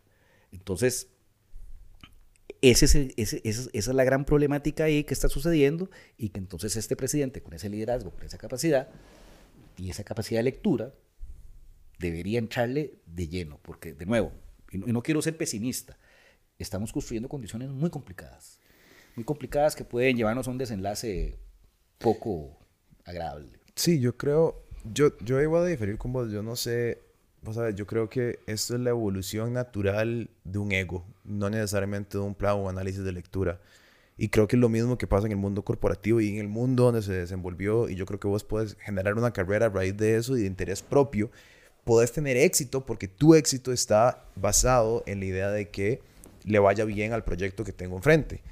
La gran diferencia es que en política vos podés ser exitoso unipersonalmente sin que al país le vaya bien los líderes políticos pueden ser increíblemente exitosos con el país en la piedra. Ve a Nicolás Maduro, ve a, ve a, Daniel Ortega, ¿verdad? Entonces, yo creo que cuando vos estás en un mundo corporativo, digamos, ¿verdad? Vos puedes ser increíblemente egoísta, puedes ser increíblemente eh, eh, unipersonal, pero si dices, vos no tenés los resultados en el Q1, de ahí te, te, van, a, te van a bajar, ¿verdad? Sí, pero en, empresas hay un cortoplacismo en el resultado. En esto no tanto. Por eso. Porque la psiquis humana es rara. Yo siempre pongo un ejemplo. ¿Dónde está la racionalidad de que un tipo que no tiene plata para acabar, acabar el mes esté todos los días en la cantina echándose un tapiz. Total, O exacto. sea, el tipo está en la cantina echándose un tapiz y, y- y en la casa no hay una caja de leche en el refrigerador. O sea, hay una irracionalidad, ¿verdad? En ciertas gratificaciones y en ciertos conceptos. Eh, de nuevo, el- el- la demanda por este por el perfil, por este eh, arquetipo, Ujú, ¿verdad? sí. Era tal que hoy hay un encandilamiento, racional o irracional, como quieran llamarlo, y eso entonces tiene un periodo de vida. No está claro, la vez pasada hablamos que habían pasado tres meses, han pasado cuatro meses más, y el diseño es el mismo, solo que ahora ahí sí hay un desgaste, Sí.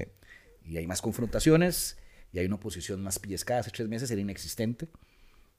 Con, con que decir que está más organizada o más pellizcada, no estoy queriendo decir que esté haciéndolo bien, pero por lo menos ya, ya, ya, ya un poquito de, de- de- de lucha, ¿verdad? En el juego. Entonces, eso pasa un desgaste.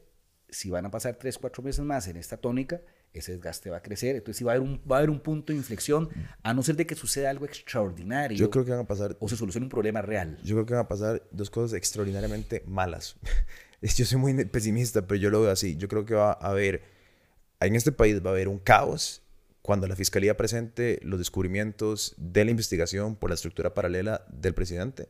Que, madre, di, o sea, lo he dicho muchas veces, lo voy a decir, las varas están tiradas y a menos de que de verdad la fiscalía dure los próximos tres años en resolver el caso, que no creo que lo hagan porque están teniendo mucha presión por resolverlo por la asamblea y tanto internamente que además el presidente se está comprando broncas con el poder judicial enormes que tampoco es que se van a sentar ahí calladitos a esperar que el presidente se los coma vivos como pasó en Estados Unidos con todas las investigaciones que después de que Trump se echó encima al FBI la misma historia. Eso va a ser un despiche porque ya están creando desconfianza en los resultados de eh, la fiscalía, los- todo lo que están, todo lo que está ahí ya están creando una desconfianza diciendo como, ma, quién sabe si eso es cierto. Entonces, cuando presenten los resultados de esa investigación de estructura paralela, que los datos están echados ahí, ma, y no, lo, no nada, nada más vayan y busquen los documentos que están públicamente disponibles gracias a las investigaciones de la Asamblea, eso ser un desastre. Y la segunda pared enorme va a ser el puta tema de las pensiones de lujo, que va a ser el tema que, como vos querés decir, van a querer resolver. Es un gran gane. Si vos quitas las pensiones de lujo, puta madre, qué gran gane, quitamos las... Y todo el mundo está de acuerdo, pero no podés, huevón. No, no, aunque no le beneficien uno. Exacto, pero todo el mundo... simbolismo donde, de nuevo, le encandila. En Candil es chivísima. Ah, madre, eso de puta, vamos a quitar las pensiones de lujo. Finalmente es un gane para todos los costarricenses. Ok, perfecto. Pero cuando vayan a la Corte Interamericana de Derechos Humanos y se echen el cuento y pongan, madre, entonces, ¿qué pasó con los derechos gays? Entonces, ¿por qué esto sí y esto no? Y empiezan a crear ese, esa división tan profunda. Y entonces, ¿qué van a hacer? Lo que yo he dicho que van a hacer desde el principio, tirar un hijo puta referéndum. Y eso va a ser un desastre, mae. Y entonces vamos a tener dos, una al mismo tiempo pasando a la vara de la fiscalía, dos eso, y a final de año empezando campaña electoral para la MUNI. Y entonces vas a mezclar esas tres etapas del año entrante que va a ser caos con caos con caos. ¿En qué momento de esos tres frentes de batalla enormes, que es, querés ganar las municipalidades, querés pelearte las pensiones de lujo porque es un gran gane para tu gobierno, y querés evitar que se le dé mucha atención al caso de la estructura paralela con la fiscalía, vas a poder construir un proyecto país. ¿En, Difícil. ¿En qué momento, a dónde ahí puedes hablar de mejorar la educación? O sea, Difícil, difícil. Mi lectura es que para un gobierno con solo 10 diputados en la Asamblea, y si una, una oposición llega a unificarse realmente, es difícil generar grandes transformaciones. Pero no es difícil generar un ambiente donde el río revuelto ser pescadores y entonces la, la propuesta que se está organizando alrededor de este gobierno, que es el PPC, Partido Pueblo Soberano, con Rodrigo en la mano, del eslogan, ¿no? eh, tenga un resultado favorable en municipales y gane las elecciones del 2026 y esta vez sí, con mayoría legislativa y diputados del riñón. Hmm. Ahí sí pueden haber los cambios que usted quiera, reelección incluida. ¿Ok? Entonces, no, es, no descarto que ahorita es sostener la burra, mantener los simbolismos para que la popularidad de la imagen mantenga, esté alta, porque esa imagen y popularidad es lo que subvenciona cualquier propuesta nueva de cara a las municipales, y las municipales se vuelve el campo de batalla. ¿Por qué? Hay dos mitos urbanos en juego.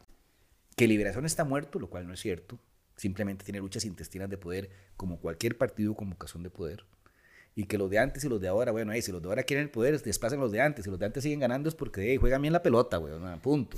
No, no, no, no, no hay que perderse. Y en esos conceptos de tradicional, no tradicional, nuevo, viejo, yo no creo. Yo creo en el campo de juego y gana el mejor. Con maña o sin maña, como quiera, pero el mejor. Entonces está en juego en el imaginario de que ese partido está muerto y está en juego de que Chávez vino para quedarse. Si el PPC, Partido Pueblo Soberano, con Rodrigo en la mano, es exitoso y logra la mayoría, el mito 2 se refuerza. Y el mito 1 es cierto, liberación está muerto. Hay que entender algo, y en esto sí, no es que yo tenga la bola de cristal, pero uno se dedica a esto y uno se dedica, le dedica horas, hombre, estudio a los temas. El único partido hoy que puede enfrentar el fenómeno chavista, a mí no me gusta llamarle rodriguista, me parece que es un... Es el único del mundo que no se define por el apellido. Es, un argumento para evitar el, concepto chavismo que suena raro. El único partido capaz de enfrentar el fenómeno chavista y realmente eh, desplazarlo y ganar las elecciones es el Liberación Nacional. ¿Por qué? Es el partido más grande de este país, es el que está estructurado, organizado y tiene vocación de poder. ¿Qué es vocación de poder? Existen tres tipos de partidos. Partidos con vocación de poder. Son partidos grandes, con años, con estructura, con luchas de poder a lo interno. El PRI mexicano, la UDI chilena, ¿verdad? O sea, el, el, el, PPT de los, de, los de, Brasil, o sea, el de Dominicana, que no recuerdo el nombre. O sea, son partidos, son instituciones, el Partido Liberal de Honduras con 100 años de, de existir. O sea, son empresas por sí solas donde la lucha por el poder, por lo que hay en juego, porque ya has estado ahí, sabes lo que eso significa, es real. Y siempre van a ser protagonistas, nunca van a estar muertos. Simplemente se se recicla como las culebras cambian de piel. Luego están los partidos que aspiran a ganar, pero que en el fondo son proyectos medio personalistas y medio de sector. Nueva República, que para un Fabricio no quedar presidente no es un mal negocio porque se sigue teniendo cierta cantidad de diputados, se sigue teniendo una presencia en la Asamblea con el cual negociar cosas para su sector y mantenerse vigente y mantener una deuda política. Es un partido que hace 3, 4 años, 3 años no existía y hoy tiene 600 millones de colones en caja. Si eso no es un éxito, dígame qué es. es que la gente es reduccionista, es simplista, creen que esto es un tema de ganar o perder. Yo le ponía en un tuit a alguien, vea, yo soy como Bielsa. Bielsa hace no sé cuántos años no gana nada, pero sí está en el circuito cobrando caro porque cuando llega genera transformaciones, punto. Y para eso lo contratan. Si ganó, perfecto, y si no, y por lo general se retira porque se pelea con todo el mundo. Hay modelos que son para eso. El, el PLP, que parece más o menos una, una plataforma de, de, de, la, de, candidatura a la defensa que un proyecto en sí. Por lo tanto, si esa candidatura no le va bien dentro de cuatro años, ese proyecto no sé qué tan sostenible sea. O sea, eso es como cuando tenés un, un modelo de negocio de equipo de fútbol donde vos estás consciente que tal vez no vas a ser campeón, pero sabes que vendiendo y comprando, vendiendo jugadores de la cantera, te mantenés y te mantenés bien económicamente. Vamos que ese grupo 2. Y el grupo 3 son lo que llamamos partidos testimoniales. Partidos testimoniales son partidos que son fieles al tema ideológico, son fieles a ciertos principios y, y serán fieles aunque sepan que nunca van a ganar. Porque eso es más fuerte, frente amplio. Movimiento libertario en su momento. O sea, son partidos que saben que con esas posturas la capacidad de construcción de masa crítica es complicada, pero el dogmatismo ideológico es tan fuerte que están ahí y representan un sector y son necesarios porque tú generan equilibrio. Para mí lo que se hace el Frente Amplio es increíble. Totalmente. Mis respetos, o sea, ordenados, estructurados, buena bancada, defendiendo sus ideas y respondiendo a un público que anda entre el 5 y 10% de la población. Que es un montón de gente. Que no eso puede ser más grande que la extrema derecha de este país. No puede, es que es la hora. La gente dice que, es que pero, le están hablando a un 400 mil, 500 mil personas. Yo la gente no la juzgo por lo que yo crea, la juzgo por la que hace. Y, en mi trabajo como analista y como asesor, yo no puedo anteponer mis pensamientos ni mis ideas. Eso queda, siempre lo he dicho, para mi almohada, eh, para mi psiquiatra y si fuera religioso, para el cura. Cosa que no es. Este, lo que yo pienso y crea es secundario con lo que yo veo. Y lo que yo estoy viendo es un dogmatismo y, una línea dura ideológica, respetando sus principios y echándose las luchas con coherencia y consistencia. De parte del Frente Amplio me parece perfecto. Un partido testimonial. Y ya el, éxtasis del partido testimonial se llama el PT, el Partido de los Trabajadores. Ellos saben que del 1% nunca van a pasar tal vez, pero son fieles a esa consigna y representan un grupo más radical. Entonces, dentro de ese espectro de partidos, hoy la competencia de, de, ese movimiento, ese fenómeno, ah, eh, ¿cómo se llama?, que se está armando de un grupo que es una rejunta, o sea, cuando vos analizas bien el grupo alrededor del presidente es una rejunta de actores que han ido saliendo de otros partidos, y cuando hablo rejunta no hablo peyorativo, o sea, en la mejenga los rejuntados éramos los mejores a veces, ¿verdad?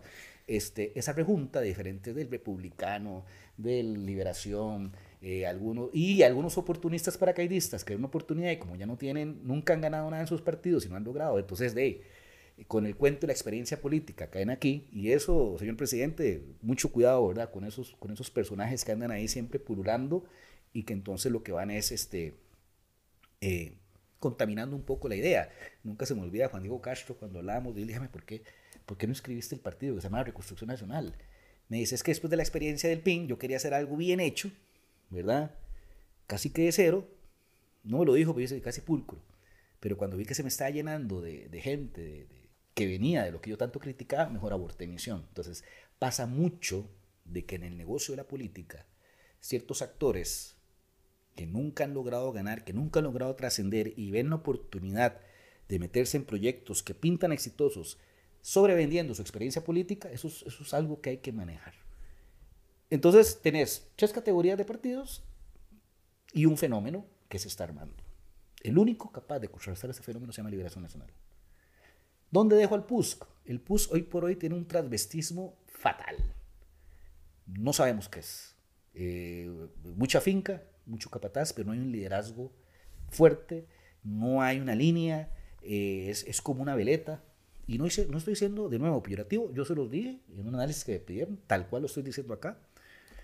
Pero el día que se organicen y sienten cabeza y se den cuenta que en esta confrontación de una oposición más o menos estructurada entre la casualidad de un enemigo en común, como lo es el Frente Amplio, por un tema de ser partido 3, línea ideológica, y Universidad Nacional, ser partido 1, vocación de poder, quiero recuperarlo, entonces tiene una sociedad no escrita, con un oficialismo, con dos partidos que han adherido, este, posiblemente transaccionando algunas cosas, porque hace un rato lo dijiste, señores, él es la política, dar embajadas, dar puestos, transar cosas, canjear.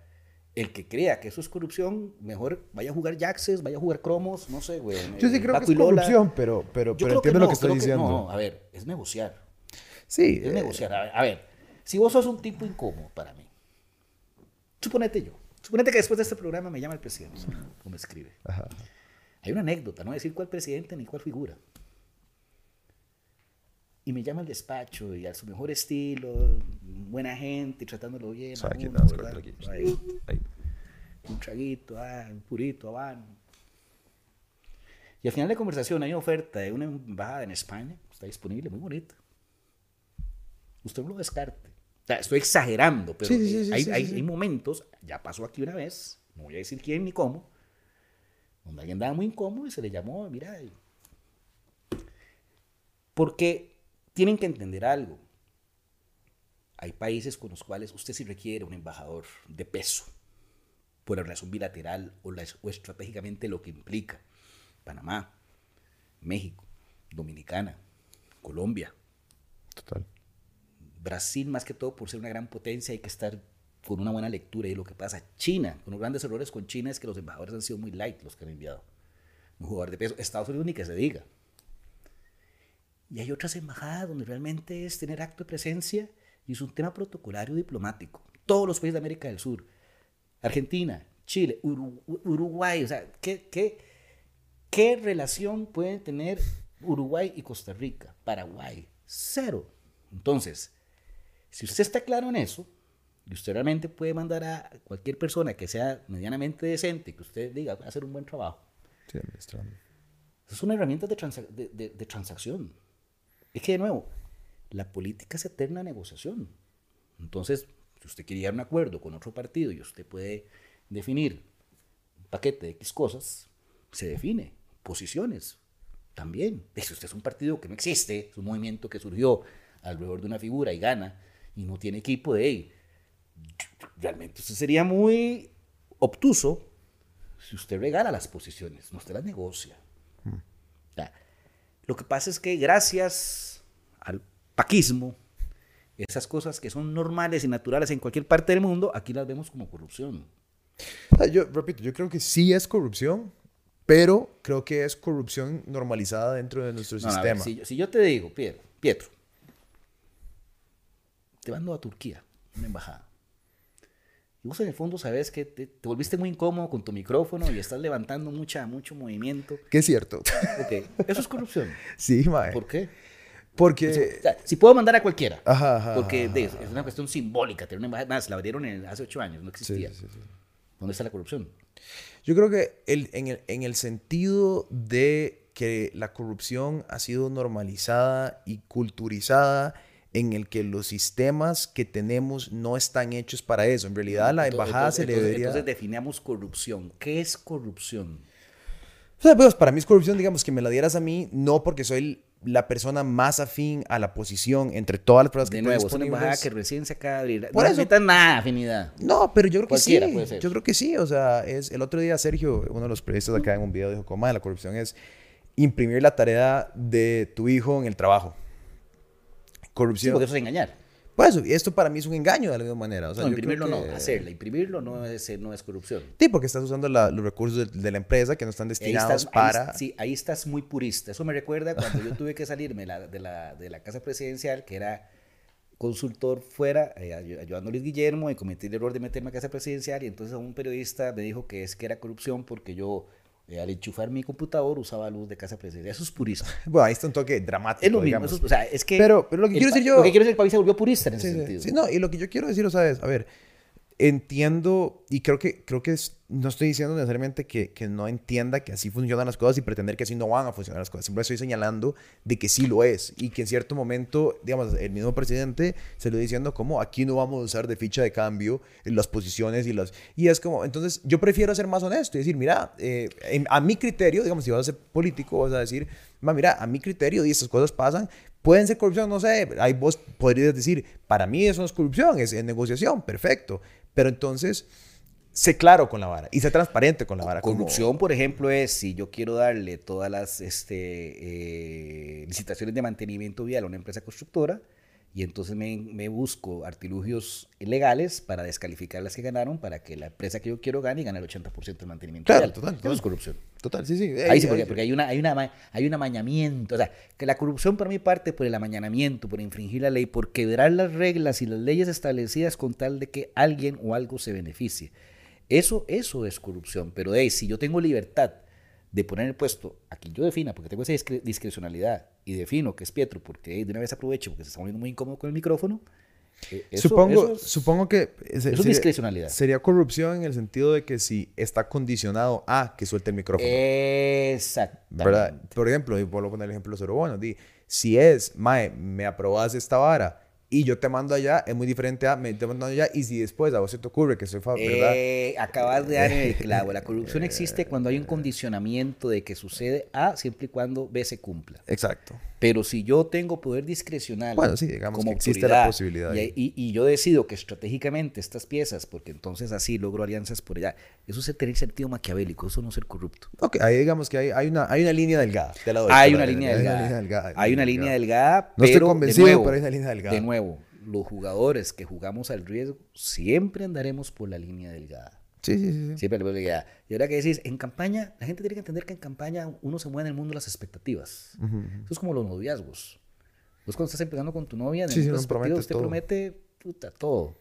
Ya cuando estás en unión libre o casado y todo, esas promesas no necesariamente se cumplen porque, como decíamos en Chile, otra cosa es con guitarra. Que de hecho una anécdota muy interesante porque ahora que pierden el, el plebiscito constitucional, eh, ya el- al presidente Boric se le ha complicado y dice, llega un día y dice, es que una cosa es con guitarra. Un poco atacando lo que se dice mucho de sus cosas. Entonces, eso lo dijo un viernes y el lunes llegó a la reunión un diputado con una guitarra regalada. y dice, si el presidente, Ajá. haciendo honor a sus palabras, aquí está la guitarra porque la toca todos los días, se acuerde que una cosa es con guitarra. Esto de gobernar tiene mucho de eso. Es como el matrimonio, donde ya sal- del mundo de las expectativas pasaste al mundo de las realidades, donde la convivencia es dura Claro. y se ven los detalles que nunca vas a ver en el mundo de las expectativas. Una cosa es, otra cosa es con guitarra.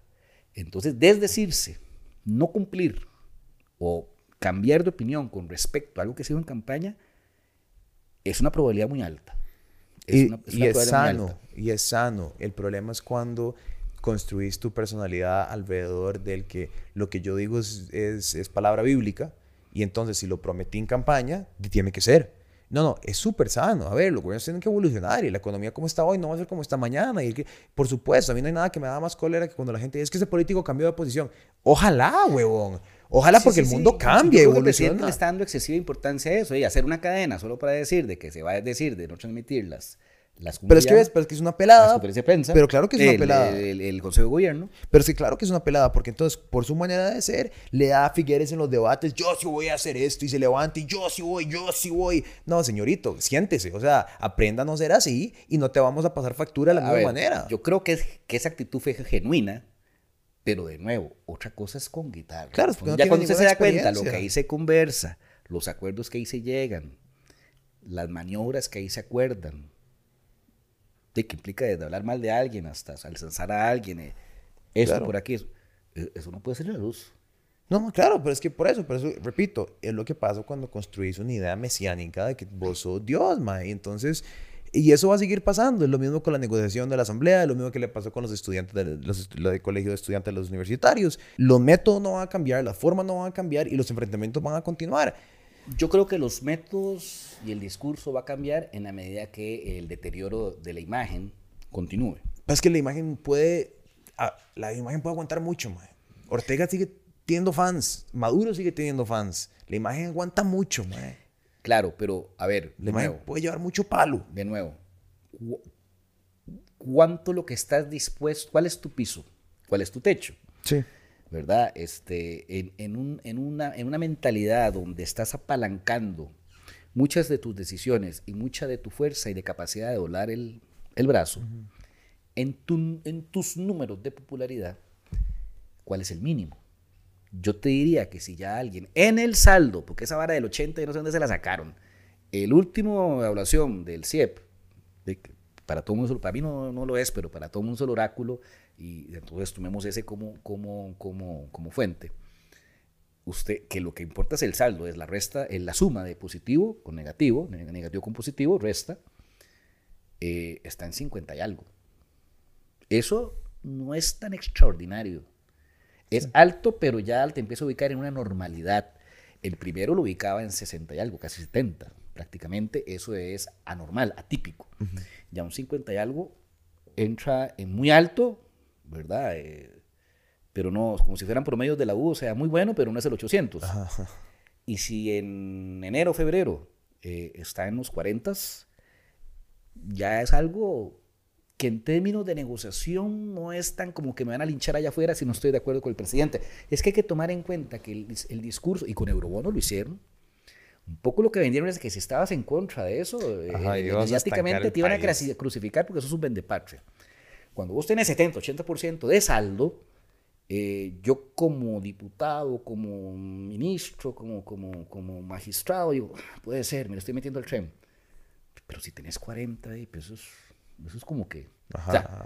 lo que es impresentable es tratar de ir a asustar con una vaina vacía, como hubiera sido Carlos Alvarado, que estaba menos 30, menos 40. O sea, eso era el inversa. O sea, ese ahí sí no hay nada, no hay nada que apalancarse en, en cuanto a la figura presidencial. Pero mucho del diseño del actual gobierno es la fuerza de la figura presidencial. Entonces, para ellos es muy importante que la fuerza de esa figura presidencial se refleje en números altos para poder tener instrumento de negociación en, este, en, este, en esta construcción mental en los actores. Y yo te le dije las pasadas, yo hablé una vez con dos diputados hace cuatro meses que me decían, muy, yo ese mano me le meto. Sí, claro. Metérsela al tren. ¿Por qué? Porque los políticos funcionan con la calculadora en la mano. Porque entonces ese diputado también está en su cabeza, y más si tiene aspiraciones electorales, peor, todavía ahí lo perdimos. Es mi imagen, cómo se ve deteriorada si me la enfrento al que tiene la gran imagen. Claro. Entonces, mucho del diseño de negociación del gobierno está fundamentado en la fuerza que tenga el presidente y mucho la propuesta del el partido, eh, el PPC, Partido Pueblo Soberano, con Rodrigo de la mano, mucho ese diseño, sí, lo voy a seguir repitiendo porque me, o sea, me parece, no sé, este, mucho ese diseño está fundamentado en la subvención que hace esa popularidad del proyecto. ¿Por qué? Vamos a ver. ¿Por qué no están corriendo con el Partido Progreso Socialdemócrata? Eh, te, digo mi opinión, es porque creo que se los van a amarrar ahorita durísimo con los presos de la fiscalía.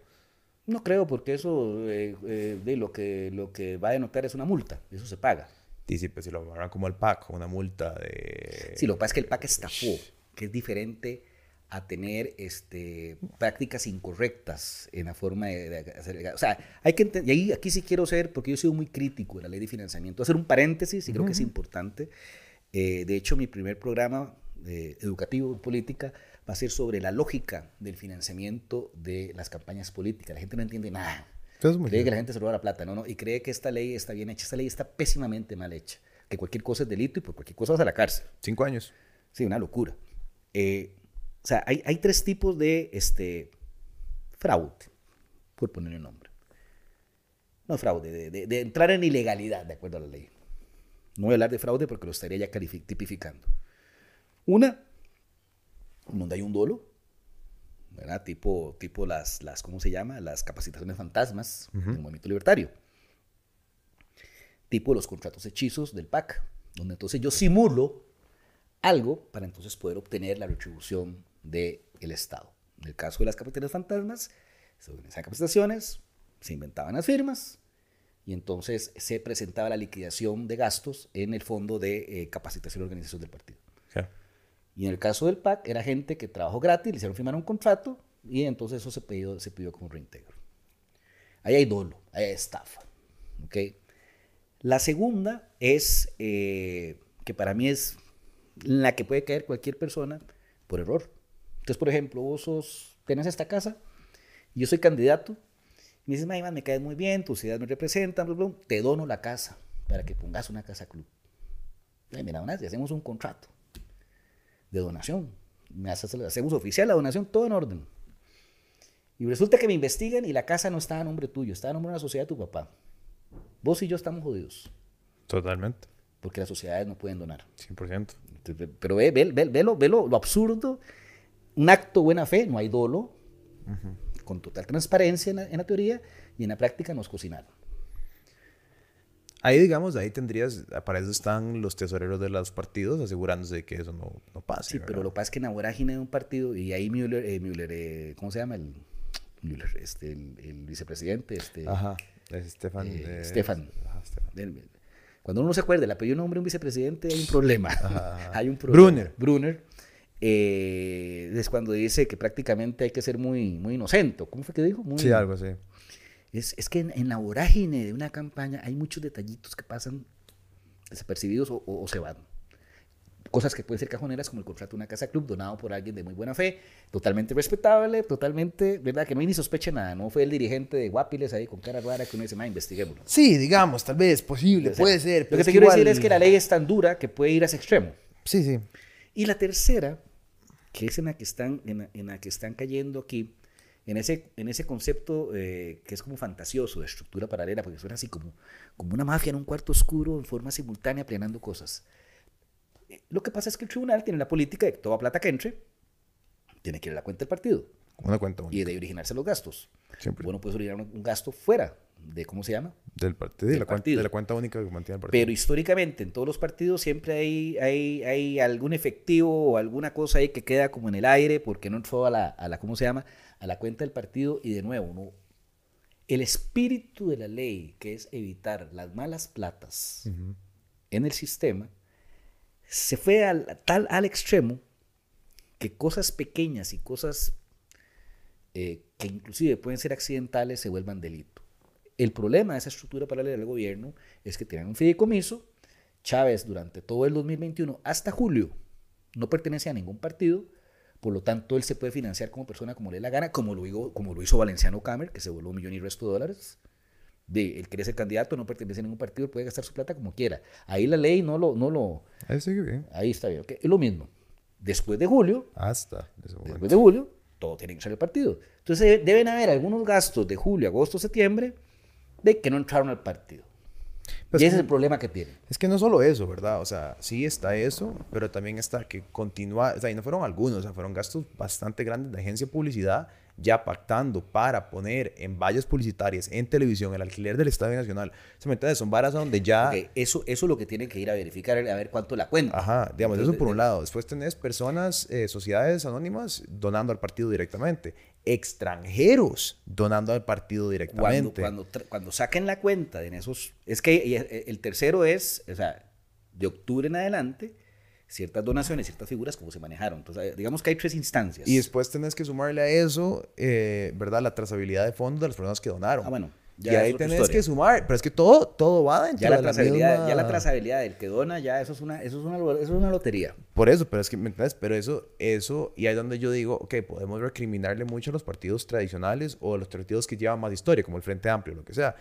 Pero esos partidos se cuidan el culo, por tenerlo muy español muy bien, porque saben que esto puede llegar a pasar y le tienen un miedo muy grande al tribunal. Claro, porque hay estructuras, o sea, son partidos más organizados y hay estructuras para poder, y gente con colmillo y conocimiento para Que dicen, no, weón, no me pases esa factura por ahí porque pinche weón, si no me voy yo a la cárcel. Entonces, no, no, pásamela por acá, depositámela acá. Ah, no puedo. Ah, bueno, papito, di, está bien, discúlpame. Aquí, aquí, aquí posiblemente hubo mucho de la vorágine de, de preguntame, mae, yo ocupo la harina, estoy pulseándola. Sí, sí, pero di, la, la, a la ley no le importa que vos no sepas. A la ley no le importa, exactamente, pero entonces el problema de fondo es el, la excesiva rigurosidad Está bien, de eso, esa ley. eso puede ser discutible eso- y eso creo que la Asamblea lo que tiene que hacer ahora Pero, con pero esta mañana, mañana esa ley hay que, hay que reevaluarla porque está hecha para casi que para... Si usted es tesorero de un partido, casi que el 50% de probabilidades de la cárcel está ahí. Sí, ya, sí, sí, sí, sí. solo es, el hecho de ser. es muy vulnerable la posición. Explicado eso, ¿por qué corren entonces con más que, entonces teniendo en cuenta que no van a hacer cosas muy grandes, sino más eh, de, de incumplimiento de la normativa, no es la categoría 1 donde hay ya, este, ¿verdad? Eh, cuestiones de mil millones y algo, tanto el libertario como el, como el Ajá, PAC, ajá. porque hubo un dolo. Entendiendo eso, ese no es el problema. ¿Cuánto es el Fondo de Capacitación y Organización del PPCD, Partido Progreso Socialdemócrata? Ni idea. anda por los 800 millones. La gente tiene que entender que en un partido yo genero deuda política, que es una cantidad X de colones, que en esta campaña fueron 5 mil y algo, y entonces se multiplica por el total de votos de lo que yo obtuve como presidencial y lo que obtuve como diputados. Y eso me da un monto. Y por estatuto del partido yo definí de ese monto total cuánto se puede usar para campaña y cuánto queda para el partido. Por lo general es 80-20, 80 campaña, 20 partidos. ¿Qué significa para el partido? Después de las elecciones, ese partido queda operando. Entonces alquila una casa, paga una luz, paga un internet, paga seguridad, paga gente, paga estudios de mercado, paga capacitaciones, asesores externos, whatever. Ya si está bien o mal ese gasto es una discusión bizantina y subjetiva. Entonces ese 20 queda para eso. Son 800 millones. O sea, un partido tiene oxígeno. Ok. ¿Por qué si tiene oxígeno van a la vida del PPC? Que no tiene nada. No, no, no tiene derecho a deuda el PPC, aunque sea el partido del presidente. Sí, porque hay un conflicto. El partido es de Luz Marí. Ah, sí, claro. Y el divorcio entre el- la estructura del PPC y la campaña, que es muy usual que partido y campaña esté divorciado, me tocó vivirlo con el PAC, éramos la campaña, que todos, la característica era que no éramos PAC, y estaba el PAC partido y al final terminamos todos peleados, empezando por este servidor, porque uno no responde al partido, uno está en la campaña. Eso es una estructura paralela. O sea, básicamente el, el partido del presidente está pasando a ser una figura, un partido unipersonal inorgánico, a ser un partido unipersonal de diseño. A ver, en campaña, no, el grupo cercano de un candidato en campaña no necesariamente es un grupo que pertenece al partido. Ahí hay mejores amigos, puede estar la doña, asesores externos, etc. Entonces, típicamente hay conflictos entre la campaña y el partido. A excepción de partidos muy monolíticos como Liberación, donde más bien es al revés, la injerencia de ciertos actores del partido es como una junta directiva de un equipo de fútbol que no deja trabajar al DT. Ahí, ahí el problema es otro. Totalmente. ¿Ok? Entonces, si hay un choque, ¿verdad? Y entonces la estructura que fue creciendo alrededor de la campaña no puede tomar control del partido, y entonces hay 800 millones de razones para no ser del control por parte de la señora diputada, es más fácil ir a armar un partido afuera. Porque el verdadero activo que va a jalar las votos no es la marca partido, es la marca presidente. Sí. Ok. Pero esa marca presidente, si se deteriora, Sí, están re contra la piedra. no hay activo que jale los votos. Y no hay harina. Y no hay harina. Nadie va a ir a prestar con un presidente deteriorado. Si el activo presidente se mantiene, por eso si el próximo año seguimos en este wiri wiri para mantener esa imagen aquí, puede jalarse votos, puede haber harina, pueden haber inversionistas que creen porque ya vieron que, ah, mira, así se logró. Y pueden haber figuras comunales y algunas figuras que eh, estén en descontento con sus respectivos partidos y algunas figuras que como no se van a aprobar la reelección, digan, no, ve, como yo soy el que tengo los votos, me jalo y tengo domicilio en este partido. O sea, hay un sinfín de situaciones que pueden favorecerle el performance o el accionar al Partido Pueblo Soberano con Rodrigo de la mano. Pero solo, sí y solo va a funcionar si el activo madre, que es la popularidad de imagen del presente, se del presidente, perdón, se mantiene de aquí a un año. Claro. Si no se mantiene de aquí a un año y se deteriora, entonces el, el componente principal de la ecuación falla. Claro. eso es lo que está en juego. O sea, por eso la apuesta, con el PPC, PPCD, e ir con el Partido Pueblo Soberano con Rodrigo la mano. Claro. Ese, ese es el juego. Entonces, si aceptamos que el capital político de cara al 2026 se construye a partir del resultado de esas municipales en la apuesta de construir el mito que Rodrigo Chávez vino para quedarse y construir todo un movimiento nuevo que prácticamente le parece como un tsunami, de hecho están usando la palabra tsunami no en vano, a todos los partidos tradicionales, la política de antes, bla, bla, bla, bla, bla, ese mito se refuerza y cobra vida propia. Pero están jugando la vida. Pero, bueno, pero es que en esto hay mucho de... Después, yo, de nuevo, yo estoy describiendo... Sí, sí, sí, está La situación en función de un análisis. ¿Qué vaya a pasar? Este, cuáles sean las motivaciones, cómo realmente vaya a tomar esto la oposición y especialmente el Partido de Liberación Nacional, que es el target sobre el cual el, la línea oficial este, está ceñida en debilitar porque está consciente que es el único que le puede hacer frente en este objetivo de, de conseguir o mantener el poder, eso será el desenlace que vamos a ver en los próximos dos años. Totalmente. ¿Qué va a pasar en Costa Rica en los próximos seis meses? Eh, Dima, vamos a ver, o sea, yo... Em, a mí todo me parece encanto de, de, de Sirena, de una historia eh, reescrita en Costa Rica como ya pasó en otros países. Creo que hay ciertos indicios de que somos un pueblo con una malicia un poco ahí, pero hay una parte mía que también cree que es un pueblo que ha estado desgastado socioeconómicamente y educativamente y que estamos más cerca de los vecinos de lo que pensamos. Totalmente. Y que esa historia no es que se va a escribir como se escribió allí, es que la estamos viendo escribirse en este momento. Pero bueno, ojalá que no, ojalá que no, ojalá que no. Mira, yo coincido, creo que estamos en un punto de inflexión. Esto es como, como en la ingeniería, la curva de rendimientos decrecientes. Viene creciendo el modelo, alcanza su madurez, se mantiene, empieza a tambalearse y hay un momento, un punto en que empieza la caída. Creo que esa caída la empezamos hace rato, pero no tan abrupta, pero creo que estamos a puertas de porque se ha roto el contrato social. Exactamente. Se ha roto el contrato social, se rompieron ciertos principios que es lo que privaba en este país, esas promesas eh, como que la educación te, te podía permitir a vos, Juan Pérez, cualquier hijo vecino, escalar y tener un mejor vivir en tu futuro.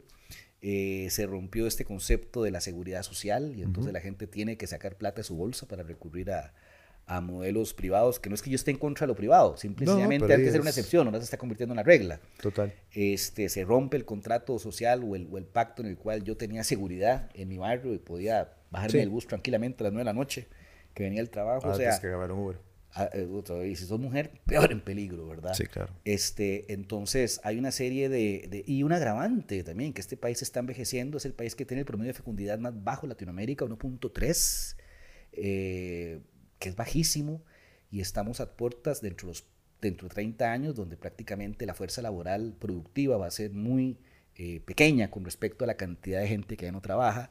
Eso implica que a nivel de, de, de política pública, tiene que haber una redefinición de muchas cosas, empezando por esta cuestión del mercado laboral, que si tienes 40 y no te aceptan, o sea, tienen que empezar a haber algún tipo de, de, cambio, subvención, o sea, así como cuotas para mujeres otras cosas, debería haber una cuota para tercera edad, política pública a nivel de tercera edad, red de cuido, porque en una presentación que estuve en un, en un, en un no, seminario, no, en un en tres días de charlas y mesas que organizó la diputada Andrea Álvarez, que me pareció muy buena, una visión de futuro, en lugar de estar en estas discusiones bizantinas, ¿verdad? En una charla muy buena, una mesa, este, Álvaro Ramos, el expresidente de la Caja, que hablaba de, tipos expertos en estos temas, decía que uno de los grandes problemas es si realmente la gente está teniendo los hijos que quiere tener. Mm, a los que puede.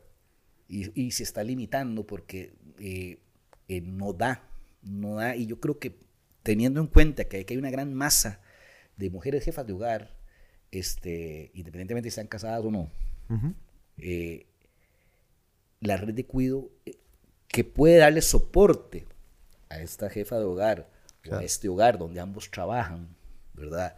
Y entonces este, puedan sentirse tranquilos de que si viene uno más al mundo, hay una red de cuido, la palabra lo dice, este, pudiera estarse cumpliendo el deseo de tener no uno, sino dos hijos. Yo no estoy diciendo que la gente se llene de hijos, estoy diciendo que hay un montón de gente que así como uno quiere tener hijos y si quiere tener perro y gato, hay otra gente que sí, quiere, tener ah. la parejita, ¿verdad? El famoso mito. Entonces, hay una serie de cosas que el Estado no está cumpliendo. Y aquí los, los liberales dicen, es que no es el Estado, es el libre mercado. ¿no? Eh, eh, eh, en todo modelo se necesita un árbitro y un moderador de las reglas. Y las reglas ahorita están totalmente resquebrajadas, esto está a la deriva, este, los chiquillos de los quintiles 1 y 2 no, no, tienen ni idea de su futuro, cuál puede ser.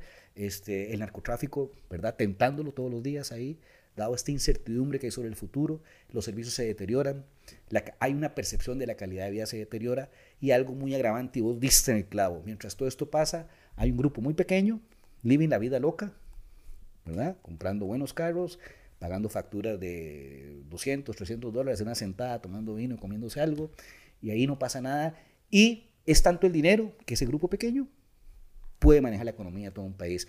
Yo que trabajé mucho en la industria del entretenimiento en Chile, que se ha convertido en la plaza más grande de conciertos junto con Brasil y Argentina, superando Argentina inclusive. En el análisis de demanda de mercado, concluíamos que lo que mueve los conciertos en Chile son 500 mil personas. Claro. De una población de 18 millones. Pero es tanto el dinero que tienen. Claro que solo 500 mil se necesitan que pueden pagar el ticket promedio más alto de Latinoamérica y pueden ir a la cantidad de, allá les llaman recitales, recitales que quieran. O sea, hay una trampa en creer que si el volumen de los que manejan dinero y manejan y pueden satisfacer sus gustos y preferencias y hábitos de consumo es pequeño, la economía no se mueve. No, no, no. Es que si hay el suficientemente dinero per cápita y se genera gasto, la economía se mueve. Y si estamos entrando a ese modelo de segregación, donde los que movemos la economía por nuestro poder adquisitivo nos empieza a importar un bledo lo que pase en los sectores más marginados y sin oportunidades, ese día, señores, apague y vámonos y estamos cerca de eso. Totalmente de acuerdo, man. Pero di no, man. Vamos a, hablemos en un par de meses. Seguimos haciendo estos diagnósticos. cada, trimestre. Ah, muchas gracias, Pietro. La verdad, muy, muy, muy contento de estar acá. Eh, lo bonito con vos es que uno puede hablar aquí. Sí, más tranquilo. Tranquilamente, libremente. No le vamos a poner nada. Eh, no hay censura, eh, malas palabras. Este, eh, la próxima vez vamos a hacerlo en otra locación. Démosle, claro. Tal vez no tan largo no, no, podemos hacerlo en un, en un, en un, en un en, así tipo los programas, los programas deportivos de fútbol que los hacen en, en, en bares y restaurantes. Sí, estaría así, ¿no? Podemos hacerlo en vivo. idea con eso y poder tener alguna interacción con, con, con, algunos de los comensales, pero sí, sí, sí. hay muchas cosas que hacer. Yo creo que la gente, no voy a decir que es que hay que educarla porque puede sonar muy soberbio, pero sí hay que informarla mejor y creo que los que tenemos oportunidad de, estar en esto, de manejar información, manejar detalles, estar inmersos en este mundo y poder tener información privilegiada y poder articularla de cierta manera, tenemos una responsabilidad con, con dar un, un, retorno y que la gente no se ande eh, alimentando de noticias falsas, de posverdades y de, y de acciones burdas y totalmente premeditadas de gente que quiere manipular la realidad. Creo que esos son los grandes problemas que se están dando, que con el afán de conseguir estos objetivos hay gente que está dispuesta a torcer la realidad cuando la realidad es otra. Entonces, iniciativas como la tuya que tratan de mantener esa fidelidad y ese, este, esa transparencia, pero no de la transparencia cursi, sino de las cosas como son, sean buenas o malas, creo que es loable y te felicito realmente por este esfuerzo. Pues muchas gracias, don Iván. Y nada, nos vemos en el próximo episodio. Nos vemos. Chao. Ay, Mike, qué bueno, Mike. Buenísimo, estuvo.